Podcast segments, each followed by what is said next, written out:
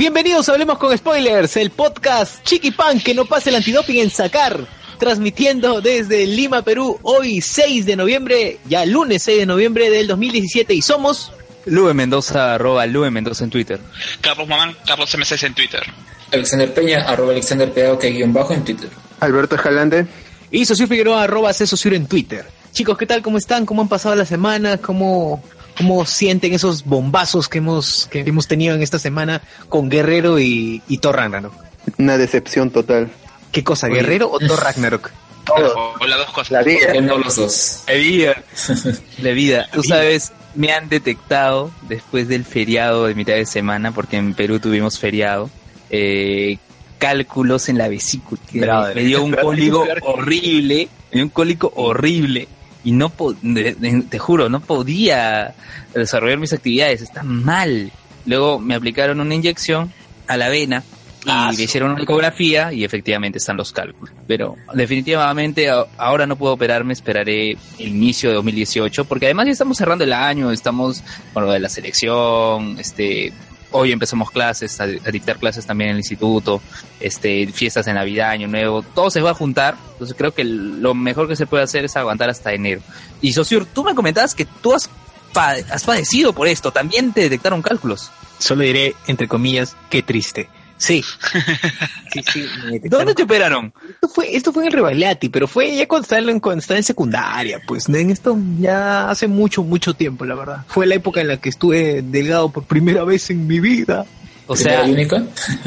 o sea, ahora estás obeso. Ahora estoy obeso. Me siento, me siento obeso. Luego va a comenzar año nuevo, versículo 9.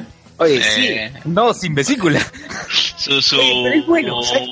Tiene sus bondades y sus, o sea, sus ventajas y sus desventajas. Ponte que ya no, algunas comidas muy aderezadas te pueden caer mal, eh, pero también a la vez este, puedes tener suerte y meterle toda la grasa que quieras y no, y no vas a sentir, no vas a sentir, pero puedes morir. Así que tiene O sea, sus ventajas. Una, una muerte no dolorosa. Claro, que es lo importante, ¿no? O sea, mientras no lo sientas normal. Creo que debería ser así. Así debería ser. Listo, entonces bueno, ya que, ¿qué tal los demás chicos ustedes? Alex, Carlos, Alberto. Bueno, yo estoy esperando para que sea más tarde, ya que estamos lunes, para ir a ver Pokémon, la película. Está que han estrenado hace poco.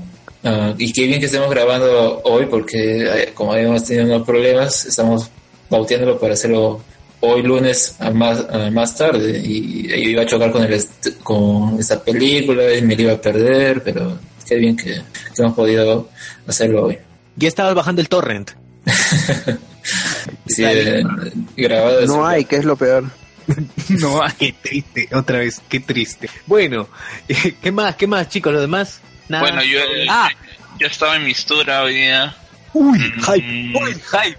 Bueno, es la- eh, he aprovechado que está relativamente cerca ah, y en general parece que ah, ha sido favorable para la gente del Cono Norte porque ahora se ha ubicado en el club de eh, Revolver, Revolver. En, en, eh, en el RIMAC. Y bueno, eh, una- en general creo mis expectativas están satisfechas porque al final la la, la queja normal que no- normalmente la gente tiene sobre Mistura en general y cómo se ha ido da- dando a todos los años es que son platos tipo gourmet.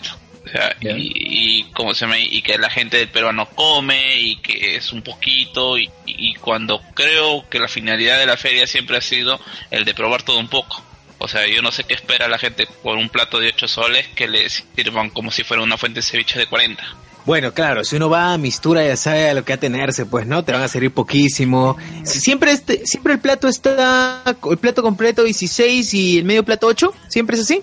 Sí, sí, se, se han mantenido los precios. Mm, En, en general, eh, el, ambiente se ha sentido mucho más amplio o, o, no sé, realmente yo no es como vuelvo a repetir, no he ido a, los primera- a, las primeras ediciones, pero eh, se ha tenido que caminar relativamente bastante y creo que el ambiente hacía parecer que los stands eran muy pocos. Pero en general, me, me parece que si la feria es eh, la oportunidad en que tú tengas eh, de probar diferentes platos y bueno, eh, también eh, platos similares con de diferente tipo de restaurante, más que todo te sirve como para tener idea de qué tal es la, comi- la comida en tal restaurante y ya tener tu, como decir, tu agenda culinaria. O sea, si estoy por acá, La aventura culinaria de Carlos Román. Ah, en, en general, es- eso lo- así es como se debería estar enfocado, creo yo, el, el festival. Yo no bueno, yo he estado en la mañana y ha habido relativamente eh, ge- gente, bastante gente, pero cuando yo me estaba retirando cerca de las 4 de la tarde, recién estaba llegando la gente que iba a ver hoy día Bareto. Yo ya no, ya, ya no, ya no, por tiempo, por cuestiones de tiempo ya no, no pude des- disfrutar el espectáculo, así que no sé eh, qué tal habrá estado. Ahora, según tu opinión, Carlos, ¿Mistura es una monada? O sea, ¿es solamente por, pos- por posar nada más que la gente va?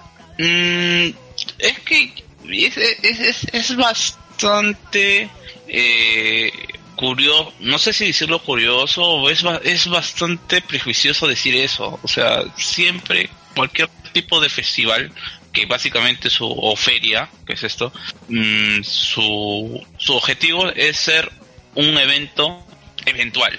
Más Un allá de- evento de- eventual, ¿cómo más- es eso? más, a- más allá de la, re- la redundancia, sino que es un Una evento que actividad como- eventual podría ser. No, pero está, bien, claro. Me imagino que quiere enfatizar la, la situación. Claro, o sea, es un periodo corto de tiempo, así que como Ajá. todo periodo de, o como todo proceso que tiene un poco un periodo de tiempo relativamente pequeño, siempre va a llamar la atención. Y creo que en general, como es, Alex debes debe saber mucho más de esto, eh, porque está más metido en este, en este tipo de cosas, que la comida eh, para el peruano es un, sin- un sinónimo de estatus. Y si Mistura siempre se ha vendido como que es eh, la pirámide o la élite de la comida peruana, es obvio que la gente en general va a querer tomarse su foto en la entrada diciendo yo estoy aquí, por más allá de lo que se presente.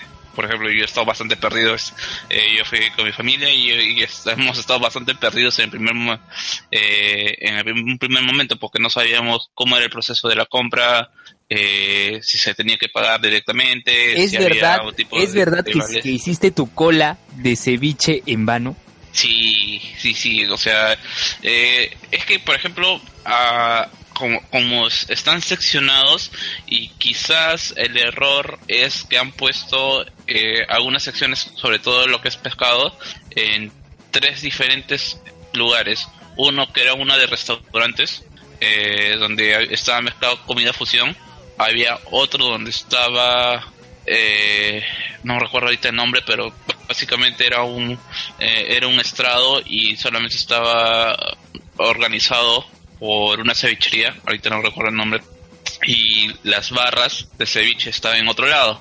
Así que yo cuando entré y lo primero que fui fui a la cevichería y probé un poco y después cuando estuve caminando me di cuenta de que estaba esta esta barra de chico que ganó el concurso de que, que tuvo que hizo Gas- Gastón Acurio si mal no recuerdo el nombre era eh, ceviche con sentimiento en canal 4 en canal 8 me parece plus y bueno Canal eh, 6, canal 6. Canal 6. Eh, y bueno, eh, Chico de alguna otra manera estaba ahí y bueno, ya con ser un ganador tenía cierta fama. Y bueno, yo pequé porque estaba cerca de las 12 y no me acerqué a hacer mi cola respectiva en ese momento, que era a las 12. Y cuando volví a las 2 ya no había leche, eh, leche de tigre, se había acabado, había volado. Y supuestamente en general no, no se tiene el concepto de que el ceviche sea un plato que se pueda comer en la noche. Me parecía raro, porque si hay espectáculos cerca de las 8 de la noche, que se cierran las cevicherías, sería una forma de evitar, pues, ¿no? Que se, que, o desmitificar ese mito de que no se come ceviche en la noche. Oye, pero Y ya la que gente come ceviche a cada hora. tema. Eh, eh, ya que Carlos tocó el tema de la que había hecho cola y todo eso, ¿cuánto gastaste eh, en promedio en Mm, tu visita a Mistura? por ejemplo, eh, co- ah, es que es- es otra cosa. Por ejemplo, eh, yo en comida personal habré con- consumido eh, cerca de 40 soles, ya, eh, y eso con, con, con porciones de 8 soles y así, ya, y, y probando de todo un poco. Eh, aparte, eh, como se maneja Mist- o como se ha manejado Mistur este año ha sido que ha habido tickets, o sea, canjeabas tu plata por tickets que representaban el valor monetario, eh, tickets de 1, 5, 3 soles. E- Eso me suena mucho a Coney Park. Claro, algo así. En el, en el Matsuri también se hacía eso, ¿ah? De Con tu de tarjetita, tickets. ¿no? Claro, Tarjetitas. ah, No, yo para el evento, para el evento sí tenía tarjeta. Y bueno, bueno, eso es para cierto tipo de... Bueno, más que todo para las, las ventas de, de las diferentes restaurantes y locales. Pero, por ejemplo, en el caso del mercado, eh, que era... em, eh, solamente se tenían toda su propia caja. Eh, sí necesitabas llevar un dinero extra si es que querías, pues, no sé, comprar chifles piurano, eh, cacao de, de, la, de, de la selva, ese tipo de cosas, ¿no? Ah, o sea, todavía existe el gran mercado. Sí. Y bueno, siempre co- como uno, como curioso, bueno, a veces no tienes la posibilidad de comprar esas cosas eh, en un supermercado. o en- Pues, por ejemplo, ese, eso también es, eh, yo veo como favor, o como favor, algún tipo de, de, favor que tiene el festival. O sea, te- quizás tienes contacto con, con empresas o, o- con distribuidoras que no normalmente del lugar de que, que frecuentes, ya sea como trabajo o casa, tendrías. Muy bien, muy bien, muy bien. Eh, vamos a vamos a continuar, vamos a continuar Ah, ahora. pero antes, pero antes un, sobre mis un comentario más, un comentario más, un comentario más. Este, yo, yo estuve en el Matsuri. Espérate, espérate, es- eso del Matsuri hay que dejarlo para después, pero también quiero hacer una pregunta, una pregunta final a Carlos que Ah, para linkear ya, al- para linkear después de- del, del comentario de los pocas amigos. Eh, ¿Crees que ha valido la pena la cantidad de dinero que has gastado por lo que lo que lo que has comido? De- te dejo ahí en Sí. pausa para, para hablar. No, no respondas. ya, da, da tu sustento después de que mencionemos a los lo. Listo. Eh, el Langoy de Carlos Verdeman, el Chato El Langoy, ¿qué todos qué los es que vamos a- ¿Qué? Todos los que vamos a mencionar los vamos a encontrar en Evox, Wilson Podcast de José Luis Rodríguez, también en Evox, El String Mató al Cable de Roger Vergara, Adrián Sen, Richard Odiana y Enrique del Castillo. Me paso los sábados hablando sobre videojuegos de Junior Martínez, la guía escéptica promovida por la Sociedad Humanista y Secular del Perú. Nación Combi de Hans Rodgiser, Eric Iriarte y Carlos Zúñiga, La Mesa de Grío de Harold Coronado. Lo pueden encontrar, eso sí, La Mesa de Grío en la, en la web de The Force Perú. Escuela Rebelde de Gonzalo Torres Castañeda, Curita. Eh, Poca Estéreo de Whistle, Soda y Foco.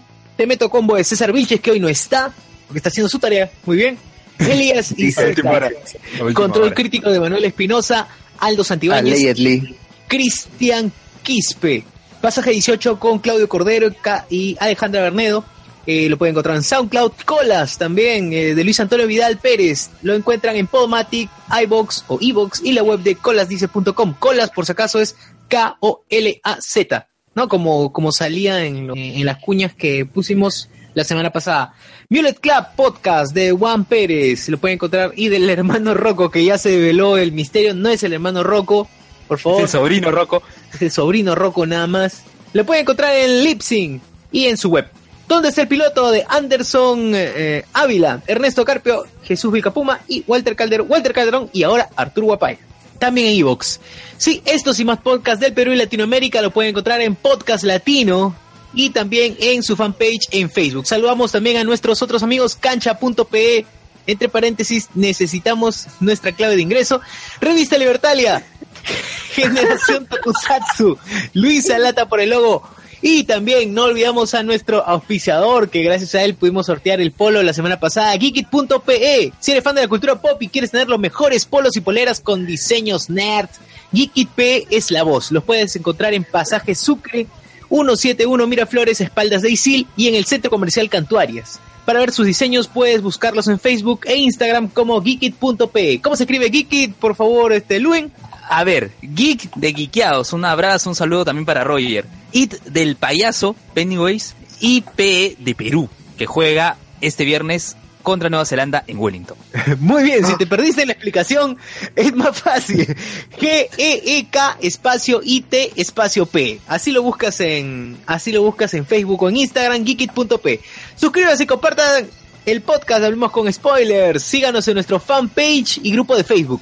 Eh, el fanpage, 570 likes.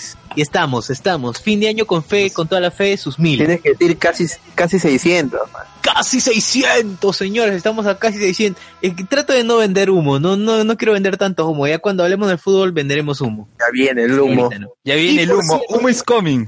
Sí, Humo is coming. Es Por cierto, también estamos estrenando cuenta de Instagram, así que ya, ya saben, vamos a ir subiendo poquito a poquito nuestras cosas. Nuestras Así es. Ya, una cosa antes de pasar al próximo No, no, bloque. Solo no, una, cosa, literal. solo una cosita. Solo una Ya, cosa ya. más. Dilo, dilo. Solo una cosa más. El, el feriado cuando estás de vacaciones no se siente.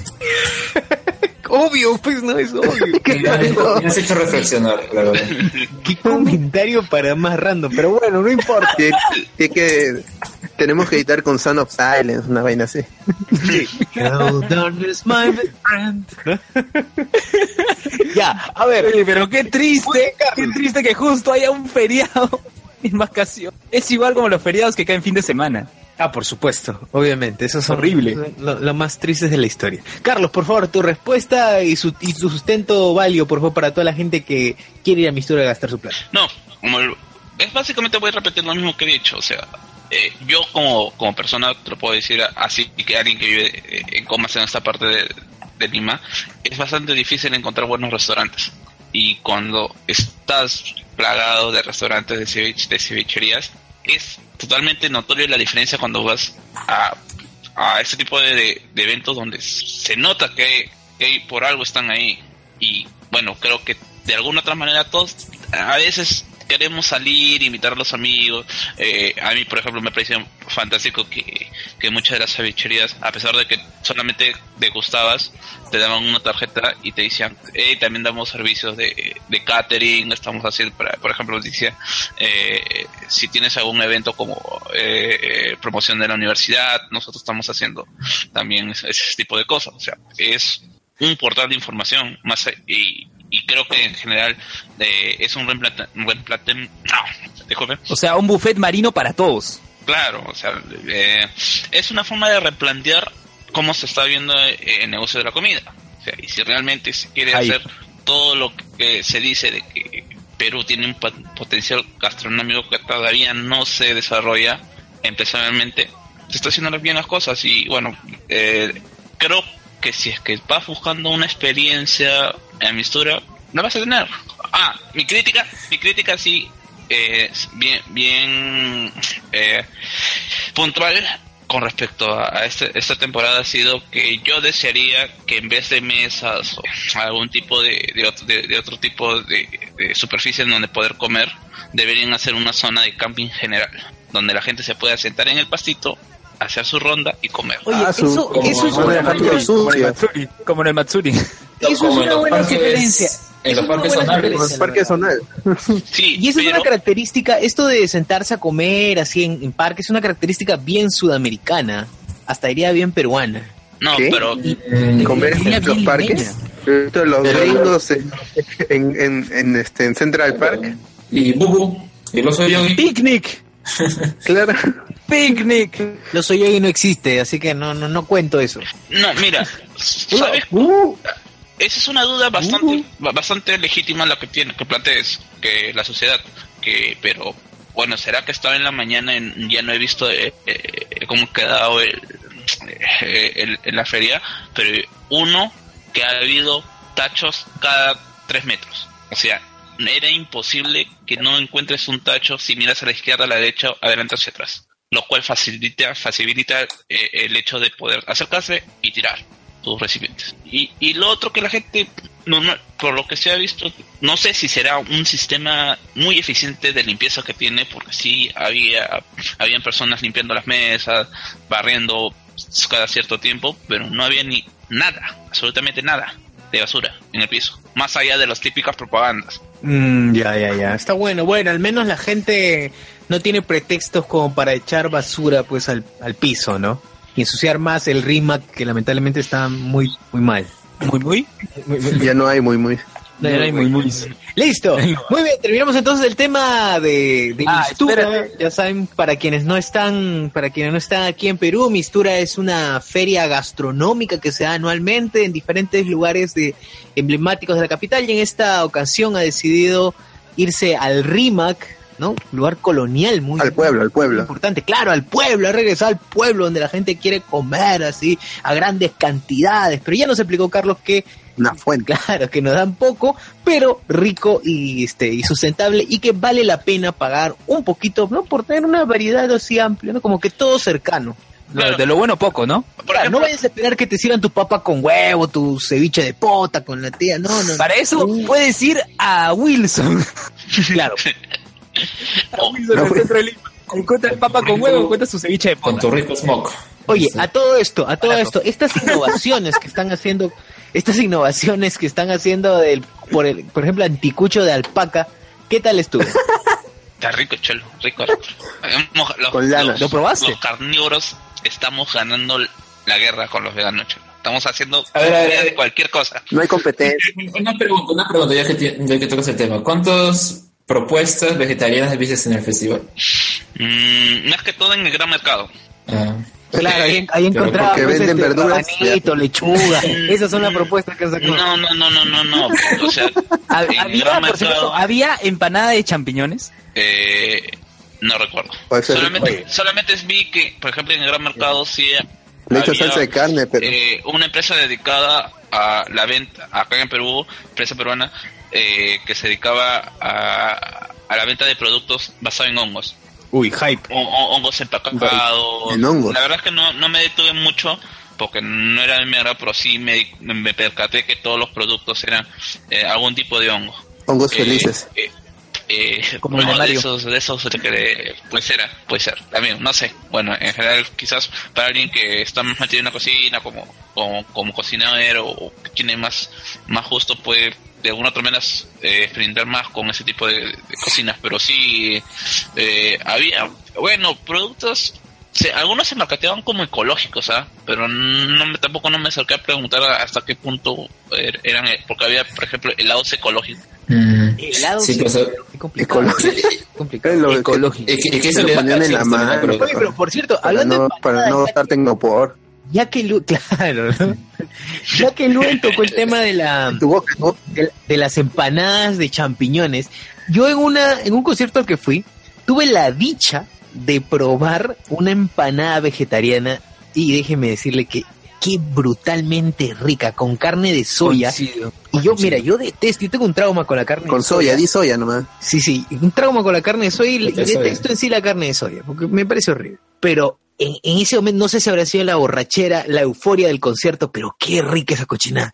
Qué rica la empanada de carne de soya. Si algún día encuentro De ahí se regresó. A, a mí me pasó cuando estaba en ¿Te el colegio, estaba en, estaba en cuarto de primaria y, y cuando dijeron en la reunión que iban a, que las mamás iban a preparar guiso de quinoa, toda la gente, "Buh, que cómo es eso, qué horrible, todo. Cuando sirvieron el guiso de quinoa, algo delicioso y todos nos quedamos con cara de. ¿qué? ¿En serio? Que no es rico. Bueno, depende, sí. Todo con depende. queso, con carne, con pollo. Le agregaron. Es Es, que el como, el como la sopa de, mira, como la sopa de piedra del narrador de cuentos. ¿Recuerdan ese Es episodio? rico. ¿no? Eh, eh, esa es gestión, esa es otra cosa. Pero, eh, Buenaza. claro, eh, pero lo que sucede con la comida vegetariana es que tiende mucho a imitar la comida mm, con carne, ¿no? Y yo creo que es, eh, los límites, o mucho, esos son los limitantes que se ponen cuando hay un montón de comida que no tiene carne, pero no lo catalogas como vegetariana porque ah, no te lo han vendido así durante toda la vida, por ejemplo, la quinoa, o que acá es un poco más ah, conocida, ¿no? Ah, que se ha hecho ya más... accesi- accesible a todo el público, pues, ¿no? Y otros platos también de la sierra que no necesariamente todos llevan carne, así que ahí hay una fuente que yo creo que los, veget- los vegetarianos deberían apuntar más a eso que estar carne de soya, que le ponen montones de condimentos. Claro, claro, porque en el fondo, en el fondo es una mentira. hamburguesa esa. Ah, hamburguesa este, vegetariana, pero todo en el fondo es simplemente eh, reemplazar una cosa por otra, pero en el, eh, en- en el fondo el nombre Ya lo es perdimos. parte de Perdimos a eh, socio. de imitación. Bueno, en fin, es.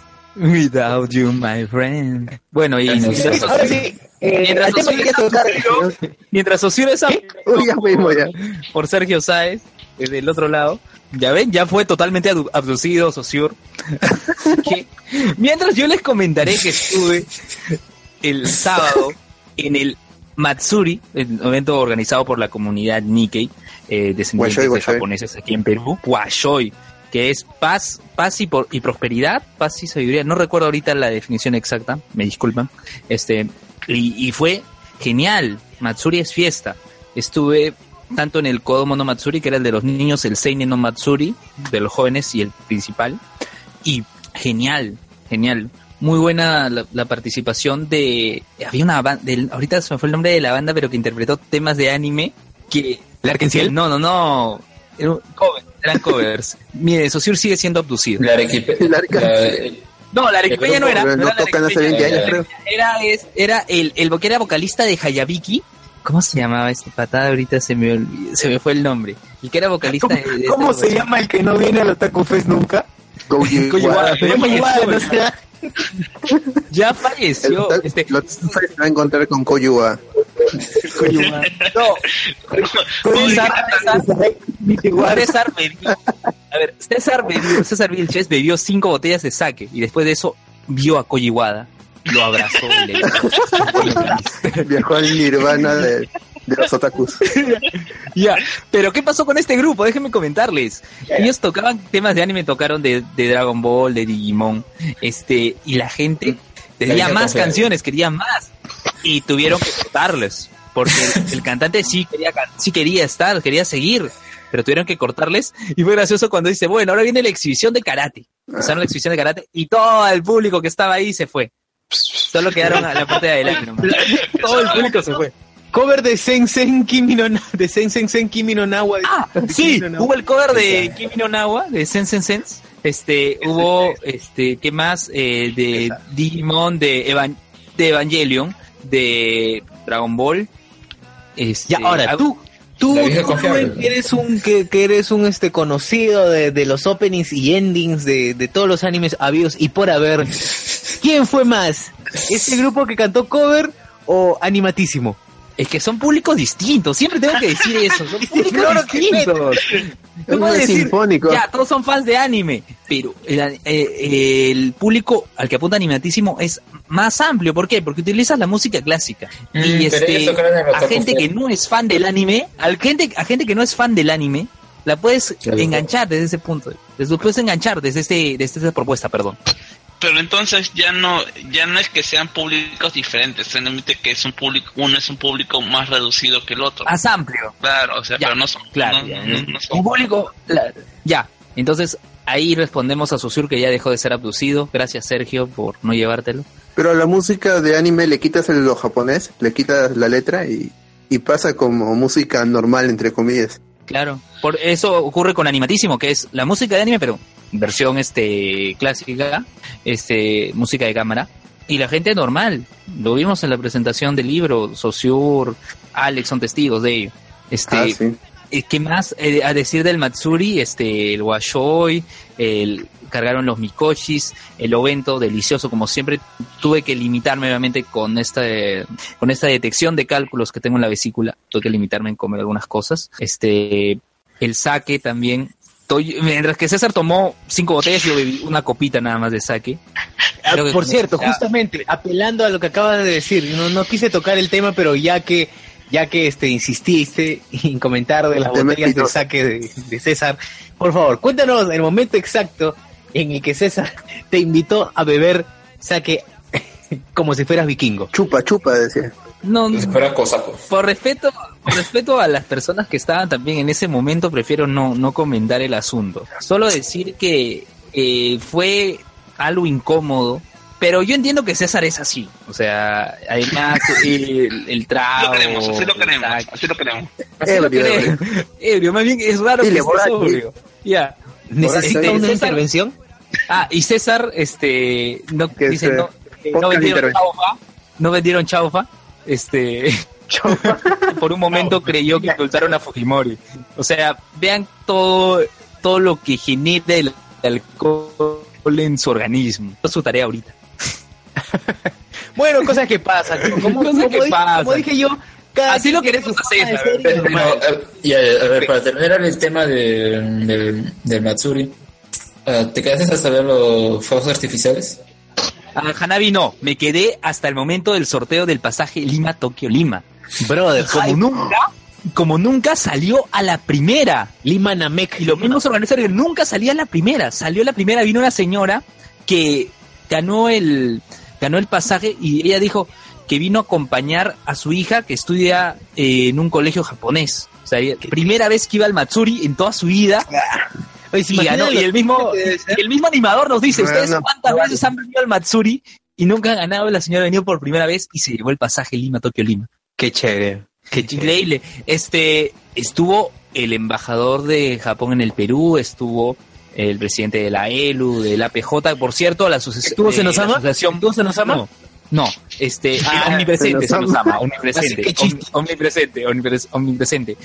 No vale. Este, No, vale. estuvo el alcalde de Pueblo Libre, ¿qué más? Eh, la Asociación Verano Japonesa, por cierto, este año cumple el centenario, también es importante para ellos, este el 26 eh, Matsuri también acá en el Perú, y 10 puntos cerrada el evento. Yo sa- salí satisfecho como todos los años a los que he ido. Es curioso, yo, yo no conocía nada del Matsuri eh, hace una década.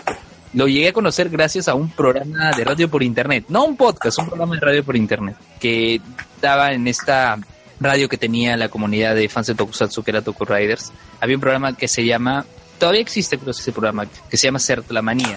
Y ahí comentaba eh, el conductor que, no, que él, además del Otaku Fest, porque en ese tiempo ya estaba generándose el Otaku Fest 2008 por ahí, él iba al, al Matsuri y enfatizaba, por si acaso, este no es un evento otaku, esto es una actividad cultural de Japón. En esa época no, no había eh, los precios de entrada como ahora. E incluso creo que él comentó que para, claro, que él comentó que se cobró eh, una suma simbólica cuando fue lo del terremoto de Pisco para apoyar a los damnificados. Pero este, yo también entiendo la evolución del evento, porque el evento ha crecido. En esta década lo existido, el evento ha crecido bastante. Y entiendo que ahora hay un precio por la entrada, correcto, pero lo vale, lo vale. Este, he salido satisfecho del evento, eh, al igual que cómo evolucionó también el Natsu Matsuri, que es en febrero. El Natsu Matsuri, yo recuerdo la primera vez que se hizo, fue en el, eh, en el Centro Cultural Peruano Japonés. Fue un evento muy pequeño, la entrada costaba solo 5 soles. Los años tra- hayan traído a la cantante de, de ¿Hatsune Miku? Sao, de Sword Art Online. No, de Sword Art, de Sword Art Online. Era- hoy. Era hoy. Sí. Poppy, Poppy. y- y que Cállate, con güey. ello haya generado- ¿Qué pasa? No me calles. estoy No, estoy hablando de. Alberto, que Ya. está interrumpiendo. ya que ello ha generado un cambio en la producción de, de este de este festival, en este caso del Natsumatsuri. Eso es bueno porque eso va evolucionando y los japoneses te presentan un contenido de bastante calidad. Yo recomiendo mucho el Matsuri, vayan al Natsumatsuri que es en febrero. Este también seguramente siempre siempre va a haber oportunidad para poder asistir a alguno de estos eventos. Este que me dice César en sobriedad dice me quedé hasta la una de la mañana y la seguí en la botica estuve estuvo Keiko Keiko cantando Pucha, vean, vean el estado en el que se encontraba César pero aún así lo queremos ¿no? Aún así lo queremos ya este Listo, sí. chicos. una, una duda una duda simplemente antes de antes de pasar al humo Rubén, por de favor, ya vamos dos horas cincuenta. breve breve nada más este Alex tú has ido antes al Matsuri No, no tenía la oportunidad. Lo que iba así es al ¿Quién? Matsumatsuri. al Natsumatsuri. ¿Qué te parece así brevemente para ya pasar al humo? Bueno, eh, como mencionas, sí, es un evento paja que, bueno, yo soy ido a dos y sí me ha parecido muy, muy bueno, mejor que Proyecto Otaku. y Esa vaina. ojalá, claro, ojalá lo, lo que traigan para este próximo, próximo Natsumatsuri también sea interesante, pues, ¿no? Ojalá sea alguna cantante japonesa, qué sé yo, se- sería muy bueno, porque en ese momento era hoy era estaba así en el top, ¿no? Ahorita está Estaba en el top por cantar los openings de Sao. No, el Sí. ending, el, op- el opening ending no recuerdo porque era entre Eira hoy y Lisa. Entre ellas dos estaban intercalando las canciones openings ending. Claro, ahorita está en hiatus, o sea que se ha ido um, descansado de sus actividades musicales, pero es que pasa que lo habían traído en ese momento, pues no imagina que lo trajeran así como a Koji Wada, ¿no? Sus últimos momentos y al final ni la traigan, ¿no? Pero al menos acá se cumplieron, eso es lo, lo bueno.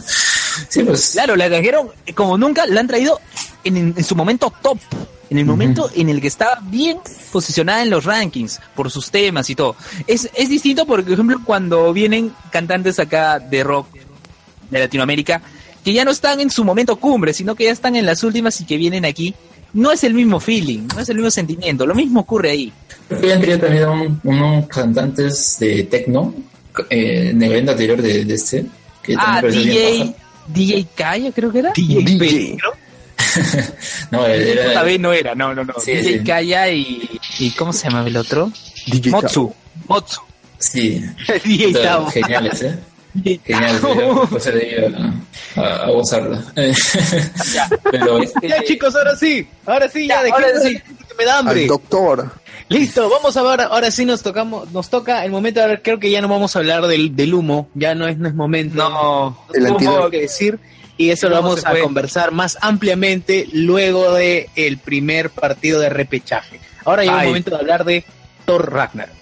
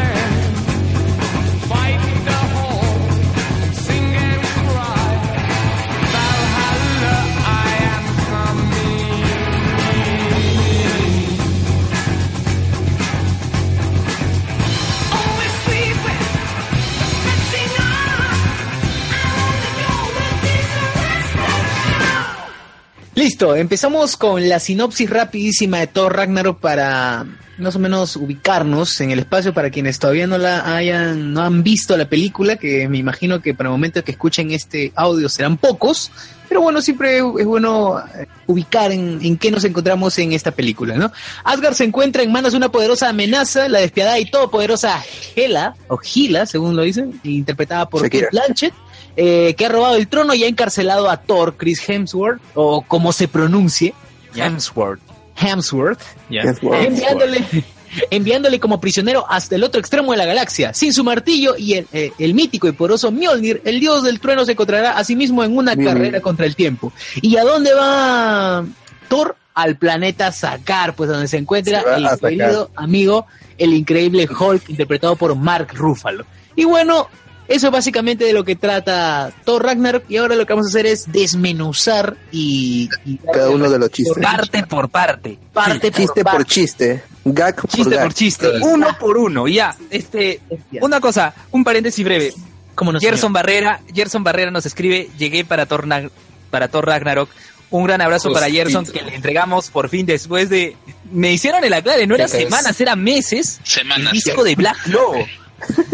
Después de una breve semana. Gerson, confirma si ese disco estaba ya abierto, rayado, ya, la- ya lo han ripeado. Estaba empaquetado. Estaba empaquetado. ¿verdad? Así que Todavía era CD regrabable. Brinco, Brinco, iba a decir, brinco. Pablo. Decía este. eh, seguro era una entrevista de tus alumnos.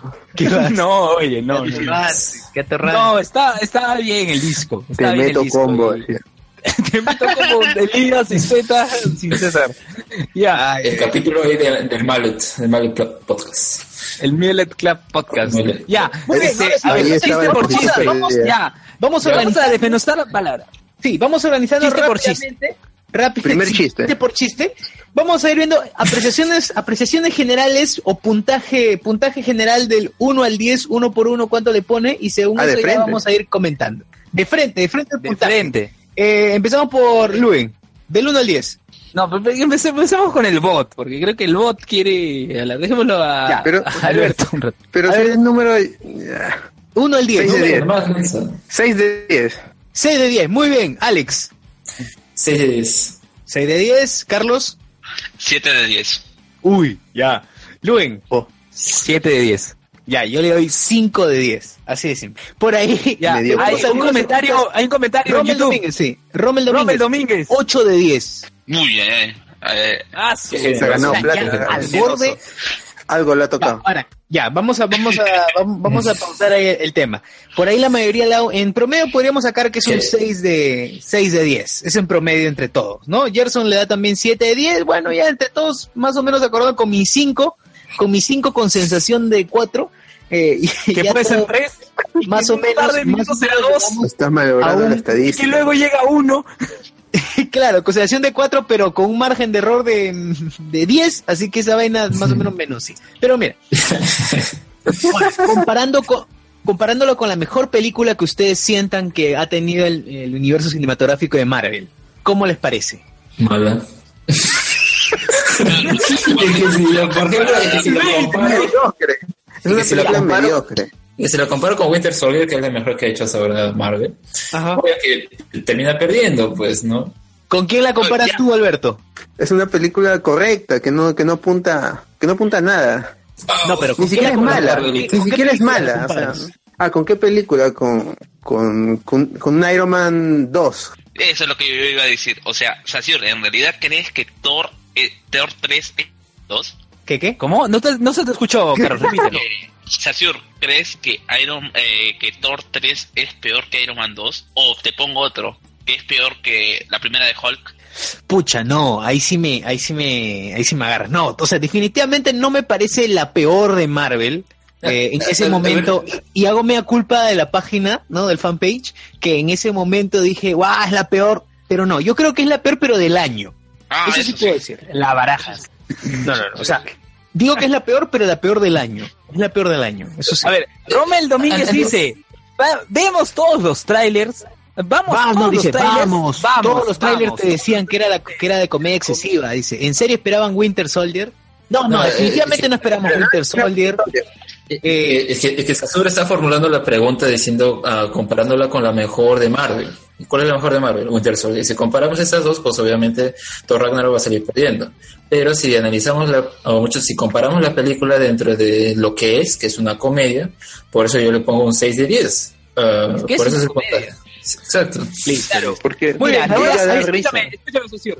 Ahí No es como Tim, Dímelo. ya, pero mira, no es como Timmy Turner en Los Padrinos Mágicos que hizo su mejor película de la historia y ganó en mejor comedia sin estar nominada en esa categoría. Todos sabíamos, todos sabíamos que Thor Ragnarok iba a ser una comedia, lo dice Rommel en su comentario. Es una gran verdad. O sea, a mí me gustó el comentario que hizo Carlos en el chat. Sosur, con tu... ¿Cómo fue el mensaje? Ya, claro, o sea, eh, exponiendo las cosas, eh, para quien no haya visto el eh, co- eh, contexto de la página eh, de, que tenemos en la fanpage, Sasur fue uno de los primeros que vio junto con Alex y, contra, y con, con el bot, vieron eh, en función de medianoche. Y Sasur salió de la sala enojadísimo. Enojado, O sea, enojado, dijo completamente enojado. Que tuvo, tuvo palabras... Yo lo veía rabiando, calibre, golpeando el suelo. tuvo- Bufando. tuvo palabras de alto calibre con respecto a la película y por lo que estuve escuchando de las de los distintos eh, youtubers que hacían las críticas en reseña y todos apuntaban a que había o sea a que habían chistes demasiados hay pero que estos o sea después ya viendo en retrospectiva eh, no me puedo fiar de un tipo que tiene en su review de fondo de, de- del escenario muchos muñecos de DC y ninguno de Marvel y que comienza a tirarle mierda a la película. Di nombres. No puede o ser. sea, ¿quién tiene? Sosur tiene muñecos, eh, figuras de No, acción no, de no, DC no, en no, su no, guardarropa. no, no. ¿Quién habla? ¿Quién habla? Andrés Navi. Paola de. ¿De no, eh, recuerdo que, que, que no sé si eh, en el grupo o fue en el Langoyin una de las Ah, de un pata que tiene un- que, este, que tiene un montón de Superman atrás en, su, en sus estantes. Claro, y, y dice que no es fan de DC. Ah, no, esa vaina No, sí me parece ya demasiado Sí, exagerada. dice que es Ahora, fan de DC. pero Fuertes No, no, acusaciones, no Julio. odia a Marvel. Fuertes acusaciones. No sé por qué esto se está volviendo eh, el, el podcast Amor, Amor, Amor. Hablemos No, con no, amor. No, me refiero Fuego, al fuego, de que, por ejemplo, yo escuché, yo sin ver, yo sin ver la película escuché sus opiniones que de alguna otra manera con- eh, se comparaban con las con las tuyas, pero este tipo exageraba eh, el tipo de chistes que se hacían, o sea, te decían por, eh, de frente las referencias al pene de Hulk y yo pensé que era un chiste que, que relativamente se decía eh, o se hacía referencia mencionando la palabra pene, pero no, no lo hubo.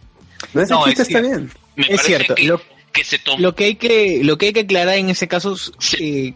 Con respecto a, a hacer una comedia o, o cuyos chistes eran bastante familiares, para, para, para llamarlo así, era verdad, sí es cierto, es una comedia que no tiene referencias explícitas, porque sí es una referencia definitivamente, al, al pene hace una referencia al pene, eh, pero no es una referencia explícita, sino que para un niño, por ejemplo, pa- podría pasar tranquilamente, no pasa nada, claro, ya lo- los adultos morbosos son los que pensamos así. Es como, No, es como no, cuando no. Karina y Timoteo se van a la camita y tú también. Claro. por ejemplo, ¿no? Claro, claro, claro. Un tío es un trío. No, O sea, claro, mira, claro. yo, voy a hacer a- a- Un trío eh, interespecies. respecto a esa crítica puntual y que creo que muchos en, en general que cuando quieren destruir hacer una crítica con la película hacen a los chistes tontos y siempre hacen al, al chiste desde el pene que literalmente el chiste simplemente es se lo va a poder sacar de la cabeza cuando Hulk desnudo que Claro. es quizás un chiste enfocado a lo que podría ser cómo los hombres entre nosotros nos tratamos con respecto a ese tipo de cosas ya Pero- pero mira y sacando porque eh, relativamente voy a hacer bastantes comparaciones con Wonder Woman porque si yo le he puesto 7 de 10 es porque quiero ser eh, con Wonder Woman que me pareció una película correcta pero que tiene muchos errores y que también le puse 7 de 10 en Wonder Woman también hay un chiste de pene y nadie criticó eso cuando eh, eh, Gal Gadot o, eh, o la Mujer Maravilla mira a, a Chris Payne Ah, claro. vez desnudo y le dice ¿qué es eso? y él se hace referencia bueno y se tapa y se, y se tapa la, eh, la la zona del ingle y cuando Wonder Woman lo- a lo que se refería era hacia el reloj Claro. O sea, son dos chistes basados en la sexualidad que son tratados de diferente manera porque son dos tipos de relaciones diferentes y no creo que se merezca ese tipo de análisis decir, oh sí, me lo están mostrando, me, me- quieren hacer chistes con respecto a otra cosa. Hay otros chistes que sí, que son bastante tontos o que, que, que caen por otros tipos de, de cosas cuando no es el chiste en sí, sino es la forma en que lo dice. Por ejemplo, uno de los eh, eh, es verdad, es verdad, hay un tampoco se puede sobrecriticar a la película. No es Me que culpa haya eso, chistes. ¿Cómo cómo? Me da culpa eso, Siur. Socio, no si tú dijiste no, que era no. decepción, ¿qué esperabas No entonces? es ninguna culpa, no es ninguna culpa. Para mí ha sido, ¿Cómo que no para mí mea ha sido una decepción. ¿Qué es lo que qué es lo que esperaba? Esperaba una comedia que Claro. sea ligera y cuyos chistes no sean excesivos, porque y ahí es donde voy- ahí es donde va mi comentario. O sea, son demasiado, ex- o sea, sonará la palabra una redundancia, ¿no? Pero son demasiado excesivos, en serio. ¿Por qué? Y por Ay, ejemplo, matan, como escuché también por ahí, matan momentos importantes de la, de, de la película. Por ejemplo, ustedes han visto en, en muchos casos, quizás en, en- en muchos, eh, no sé, Risa de América o en este, o chistes estilo eh. Naked Gun. Recargados de risa. Sí, o, o- o chistes estilo Naked Gun, es el que te golpean en la cara, alguien cae y luego ¡brum! se levanta inmediatamente. Ya, ese chiste se vio en Thor Ragnarok. Y eso me pareció triste, porque no es una, no es una sitcom, no es una... eh, si bien es cierto, puedes querer hacer comedia, pero también respetar los, momen- los momentos de seriedad o de solemnidad del personaje.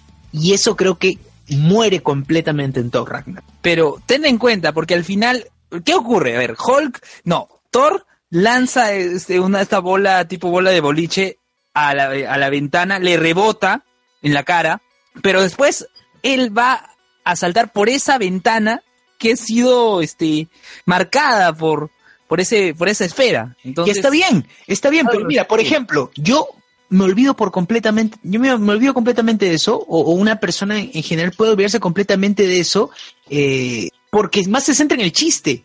O sea, ese chiste tan idiota de que alguien le golpean y, cae al suelo inmediatamente y luego se para automáticamente, porque es, evidente que esa parada, esa, esa, este, bueno, sí, esa parada no es natural, sino que es parte de un corte o parte, parte del juego, parte del gag clásico. Yo lo puedo esperar eso en El Gordo del Flaco, lo puedo esperar en, en Chaplin incluso, aunque creo que sería pero mucho tú debes, decir, pero no en tú Thor. debes considerar que Thor no es como cualquier este ser, como cualquier persona.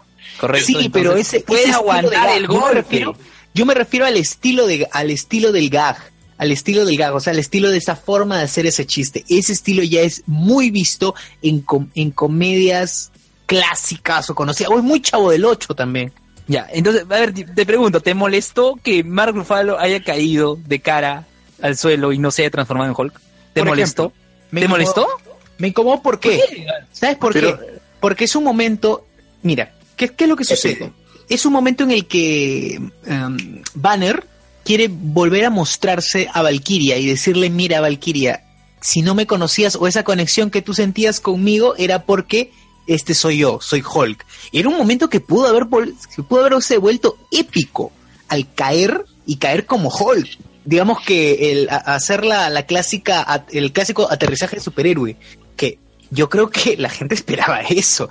Eh, se Claro, cayó pero de cara, ese, es, bacán. pero ese es el detalle, pues, la gente no se esperaba eso. Mm, Yo te, ya, bueno, yo podría decirte que sí. Yo no, yo, yo no tengo a- algún tipo de problema con ese tipo de comedia.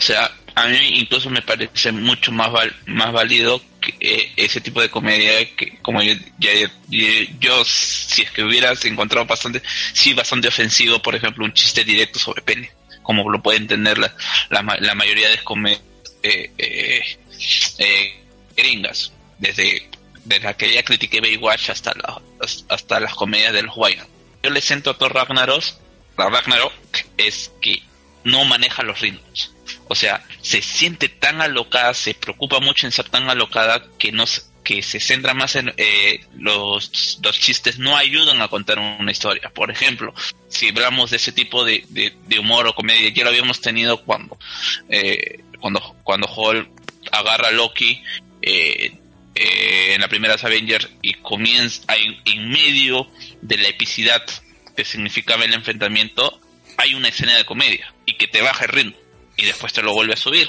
En Thor no respetan eso, pero creo Es que. eh, eh, para terminar, no me sale.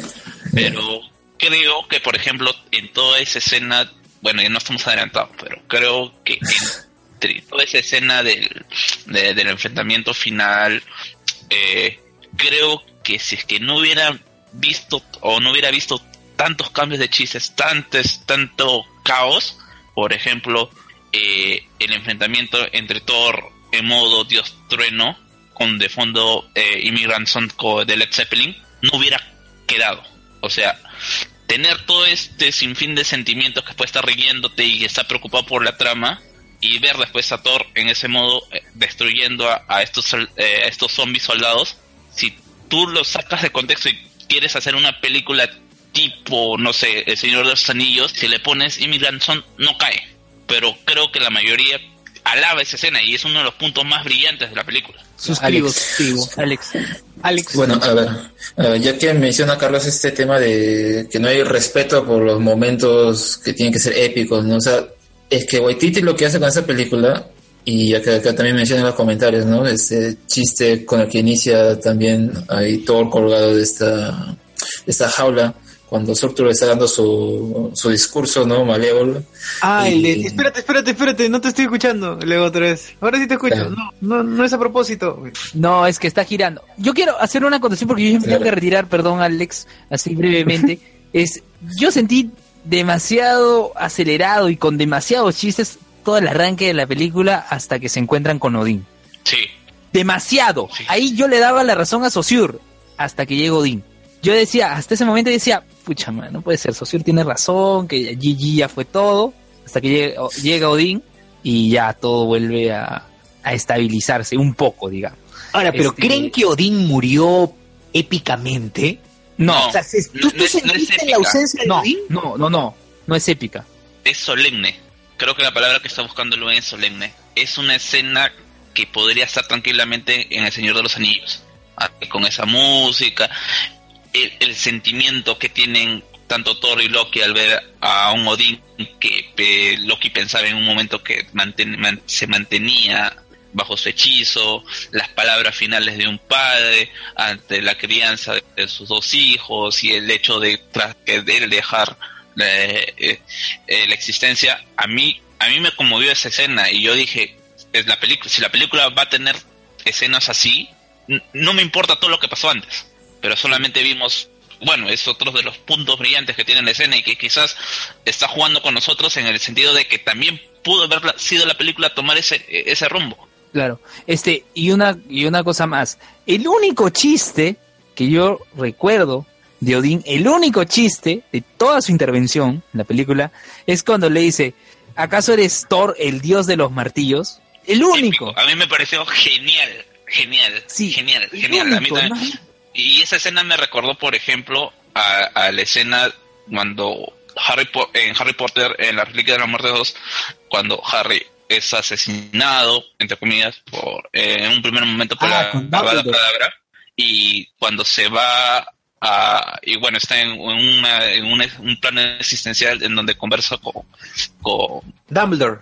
En ese momento Dumbledore eh, en ese momento en ese momento de tensión en que tienen esa escena tranquila y también se permiten ciertas licencias de de, de hasta de comicidad porque Dumbledore también tiene esas palabras diciendo no recuerdo exactamente pero creo que decía siempre me afané por mi don de las palabras y don con las palabras y por eso y voy a cambiar la frase de Hogwarts y ya esa, esa escena también es un poco de comedia eso quizás es un poquito más explícito pero creo que queda tendrías con tu papá al final al final al cabo Ya.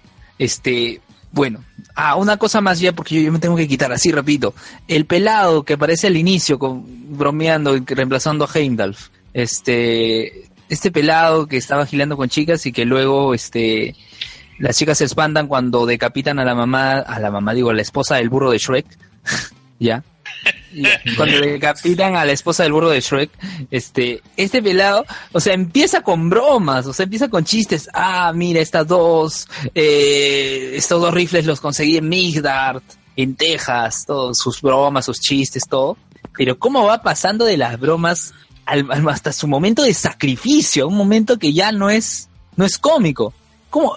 Eh, es- el- ese personaje sí me, me, gus- me gustó mucho su, su participación. El pelado, pues, el que se Scorch. sacrifica al final, Scorch, Claro. Scorch. Carl Urban. claro. El pelado, pues entonces el pelado, incluso que en un momento dice, ya se están escapando todos, ya GG, agarro mi mantita y me escondo. Pero, o sea, el final que le dieron, o sea, en comparación con ese inicio demasiado cómico, contrasta bastante. Pero está bien llevado. Se- Está bien llevado, pues. Claro. Sí, sí, eh, eso es, es una eh, eso va eso refuerza mi, mi teoría, o sea, la película trata como una escena de, de epicidad como podría ser eh, la- eh, una película medieval, medieval que es lo que intencionalmente y que tiene todos estos personajes, ¿no? El personaje que es bastante eh, el bufón que quiere mostrar su valía y que está de alguna otra manera acomodándose y que tiene su momento de redención. Es Se un personaje redime bastante totalmente. ah, Ah, y por cierto, de los tres, de los tres amigos de, de Thor, de los tres amigos, el único que murió al menos digno y peleando fue el asiático. Los otros Es que los dos otros eh, murieron en una. y Lady Sif, weón, ¿qué pasó con Lady Sif? Ya Lady no va a Sif aparecer Jamie Alexander. GG. De- Lady sí debe estar con Coulson. Jamie Alexander GG. No, nunca más va a salir. En Agents of Shield sal- saldrá siquiera. Y se Pero postulaba que iba a ser el amor de Thor, ¿no? Era la Es que- aficionada. Ah, Cuando muchos incluso tienen- hacen por- un por mucho chiste tiempo, de pues, eso. Incluso hacen un chiste de eso. Dice, no, yo, yo no, te- ella no terminó conmigo, yo terminé con ella, algo así. No, se está No, refiriendo a Se Natalie Portman. Ese es uno de Jane, los, claro, a de Natalie Portman, arcos- claro, a Natalie Claro. Portman. Es uno de los arcos que tiene Thor, el mundo oscuro, que es una... ya, es, es peor que Thor Ragnarok. Y esos arcos que le ponen... eh, No sé si recuerdan esa película, Thor 2, que es mala. Pero la cosa es que hay un arco así cuando llega Jane a Asgard, se encuentra con Sif y hay cierta rivalidad. y- ¡Ah! Por favor. No, es que ni siquiera es una rivalidad. No, o sea, el problema es que Thor 2 ni siquiera hay una rivalidad. O sea, simplemente hay un ejercicio de querer meterte eh, o sea, le El dice triángulo. que era el triángulo amoroso. O sea, ella era la tipa que siempre había estado con, eh, con, con el chico guapo. Bola. dice, mírame, mírame. Claro, y que supuestamente estaba más compatible a lo que sería un dios, eh, a, una a un guerrero. Y después quieren intentar hacer eso, pero al final no hay ninguna relación entre, entre Lady Sif y, y Natalie o bueno, el personaje de Jane, un par de palabras. O sea, está mal desarrollado ese tipo. Y es quizás por el hecho de que quisieron hacer Thor, y quizás no un personaje no tan atractivo para para los para, lo- para los hombres. no sé si considerarlo atractivo por los hombres en el sentido de que se había llevado el primer Thor, sino que aprovechar el encanto que tenía Chris Hemsworth, pues, ¿no? Y o sea, y hacer quizás una pequeña novela que es válido el, el argumento, pero hacerlo en el cine para que, bueno, Thor jala, jala bajo por, por, por Chris Hemsworth, pues, ¿no? Ya. Bueno, Ahora, chicos, eh, yo aprovecho, yo aprovecho ya para retirarme, solo decir este, así brevemente, Strange, escucha su intervención, demasiado rápido, demasiado acelerado y nada memorable, nada más. ¿Listo, Este? Sí, listo, un abrazo gente, cuídense. Tu libro. Vamos Perú, vamos Perú. Mi libro, ah, este, mi libro Voces en Red lo pueden encontrar en perubooks.com, en Amazon, en Kobo, en diferentes tiendas virtuales a solo 20 soles. Y no se olviden que tenemos el partido de Perú contra Nueva Zelanda. Porque yo creo Este en ti. 10, porque yo creo en ti, vamos, vamos Perú. Seguramente grabaremos podcast después del partido, no lo sabemos. Obvio. atentos, ya pasó ante Argentina, puede volver a ocurrir. Atentos, por favor. Este, atentos a nuestro grupo en Facebook, a nuestra fanpage, a nuestro canal en YouTube. Y bueno, simplemente agradecerles por, por escucharnos, escucharnos. Este, un gran abrazo y bueno, pues eh, chicos ya saben, eh, Saussure es todo suyo. Eh, Alex, ¿te, te parece si es que hacemos un, un como hicimos las, las películas pasadas, un repaso rápido sobre las escenas? Porque hay bastantes. ba- Yo tengo, por ejemplo, yo tengo sobre la primera la primera escena que se mencionaba eh, Luen con respecto al pelado a Scar. Scar- ¿Cómo se pronuncia, Scorch. Alberto? Scorch. No, Eh, para, por ejemplo, el chiste fácil fue el de las dos metralletas o- y que las podía comprar en Texas, obviamente por to- todas estas cuestiones que tiene Estados Unidos en, en el hecho de, de los tiroteos, pues, ¿no? Exacto. Que era ¿El de cómo se. Killer. Sí. ¿Y cómo era en inglés? En inglés le han puesto. ¿Quién lo ha visto en inglés? Yo lo he visto en, en latino, lamentablemente. Por, ¿Cuál, cuál? eh, ¿Cuál chiste? eh, De las escopetas. eh, el, De las dos el- el armas. de las metralletas. Ah, mm, en inglés es Des y el otro Troyer. Destroyer, algo así. Bueno, es una buena. Ya, bueno. eh, eh, es un chiste. O sea, eh, ese chiste es válido. Ya, es, es cojudón, Pero- pero... es válido. Ya, pero el que eh, el segundo chiste que quizás para los más niños, aunque creo que puede no- puede tener cierto eh, eh, captación, es la del aparato de ejercicios. Ah, el que. Ay, ay, ay, el ejercitador. Claro que ese chiste es un chiste que no se puede traducir y que es un eh, eh, man- eh, es un chiste visual. ¿Por qué? Porque hay que hacer la aclaración que este eh, aparato de ejercicio sí existió, que es un aparato de ejercicio que en Estados Unidos tuvo, así como eh, eh, acá tenemos Quality Products y estas televentas por, bueno, televentas eh, por teléfono. Este, este máquina de ejercicios cuando se, se vendió también tuvo la burla porque pues parecía que la persona mientras se ejercitaba estaba haciendo un acto masturbatorio. Claro, para más referencia, el episodio de South Park, la madre de... eh, ¿Cómo se llama? El niño este. Bueno, en fin, uno de, de esos niños que... es- Carmen No, no. Están, están. Sus padres, ¿no? Y tienen esa, este, ese aparato. Y cuando, cuando, cuando termina, eh, el aparato ese creo que salen monedas, no sé qué, de, de, de- la cavidad. Pero, claro, el mismo, es el mismo chiste, pues. Que pasa rápido, incluso eh, ¿no? Para que la gente un poco no se dé cuenta, ¿no? A ver a quién, quién estaba atento. Yo, yo, yo, yo fui el único que me, por ejemplo, yo fui el único que me reí en la sala porque está básicamente plan- plagada por así una que otra cuanta pareja, pero eh, eh, verdad me, me sentí un poco mal porque era el único que entendió la referencia, como el capitán. Claro. Sí, sí, sí.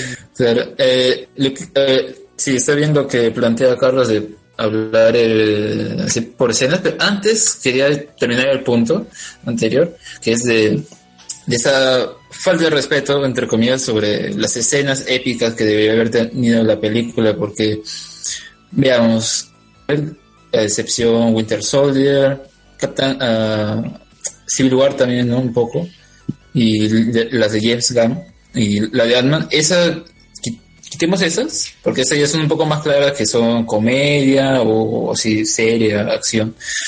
Ah, intercalan los momentos épicos con bromas, chistes, ¿no? Recordemos a Iron Man nomás en sus películas. Pero lo que hace acá Taika, Taika Waititi es coger esos momentos y hacer de esos lo que sea. O sea, los vuelve una comedia, tal cual. Y yo creo que lo que es Thor Ragnarok a Marvel es lo más cercano que va a ser ah, Kevin Feige, su universo no cinematográfico, a Deadpool. Es lo más cercano que va a haber. Porque obviamente PG-13, no, no van a poder hacerlo R-rated ni nada. Pero es lo más cercano que vamos a po- poder encontrar de Deadpool. No hay, no hay lo que estas roturas de la cuarta pared, pero hay lo otro que, o sea, tú esperas así ese momento épico y pum, te lo cambian por un, por un chiste, por una gracia.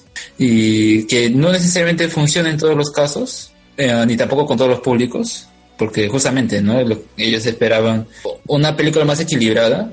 Bien lo que cansa en la película, más allá de los chistes, porque lo sentí como normal en cuanto al resto de películas de Marvel, como menciono, es que la historia se vuelve predecible a en el punto medio.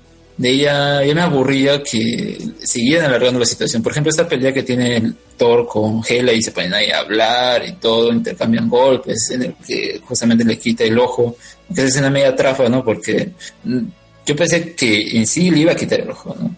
Pero no, sino que le hacía un corte y después se queda sin ojo completo, o sea, ¿cómo?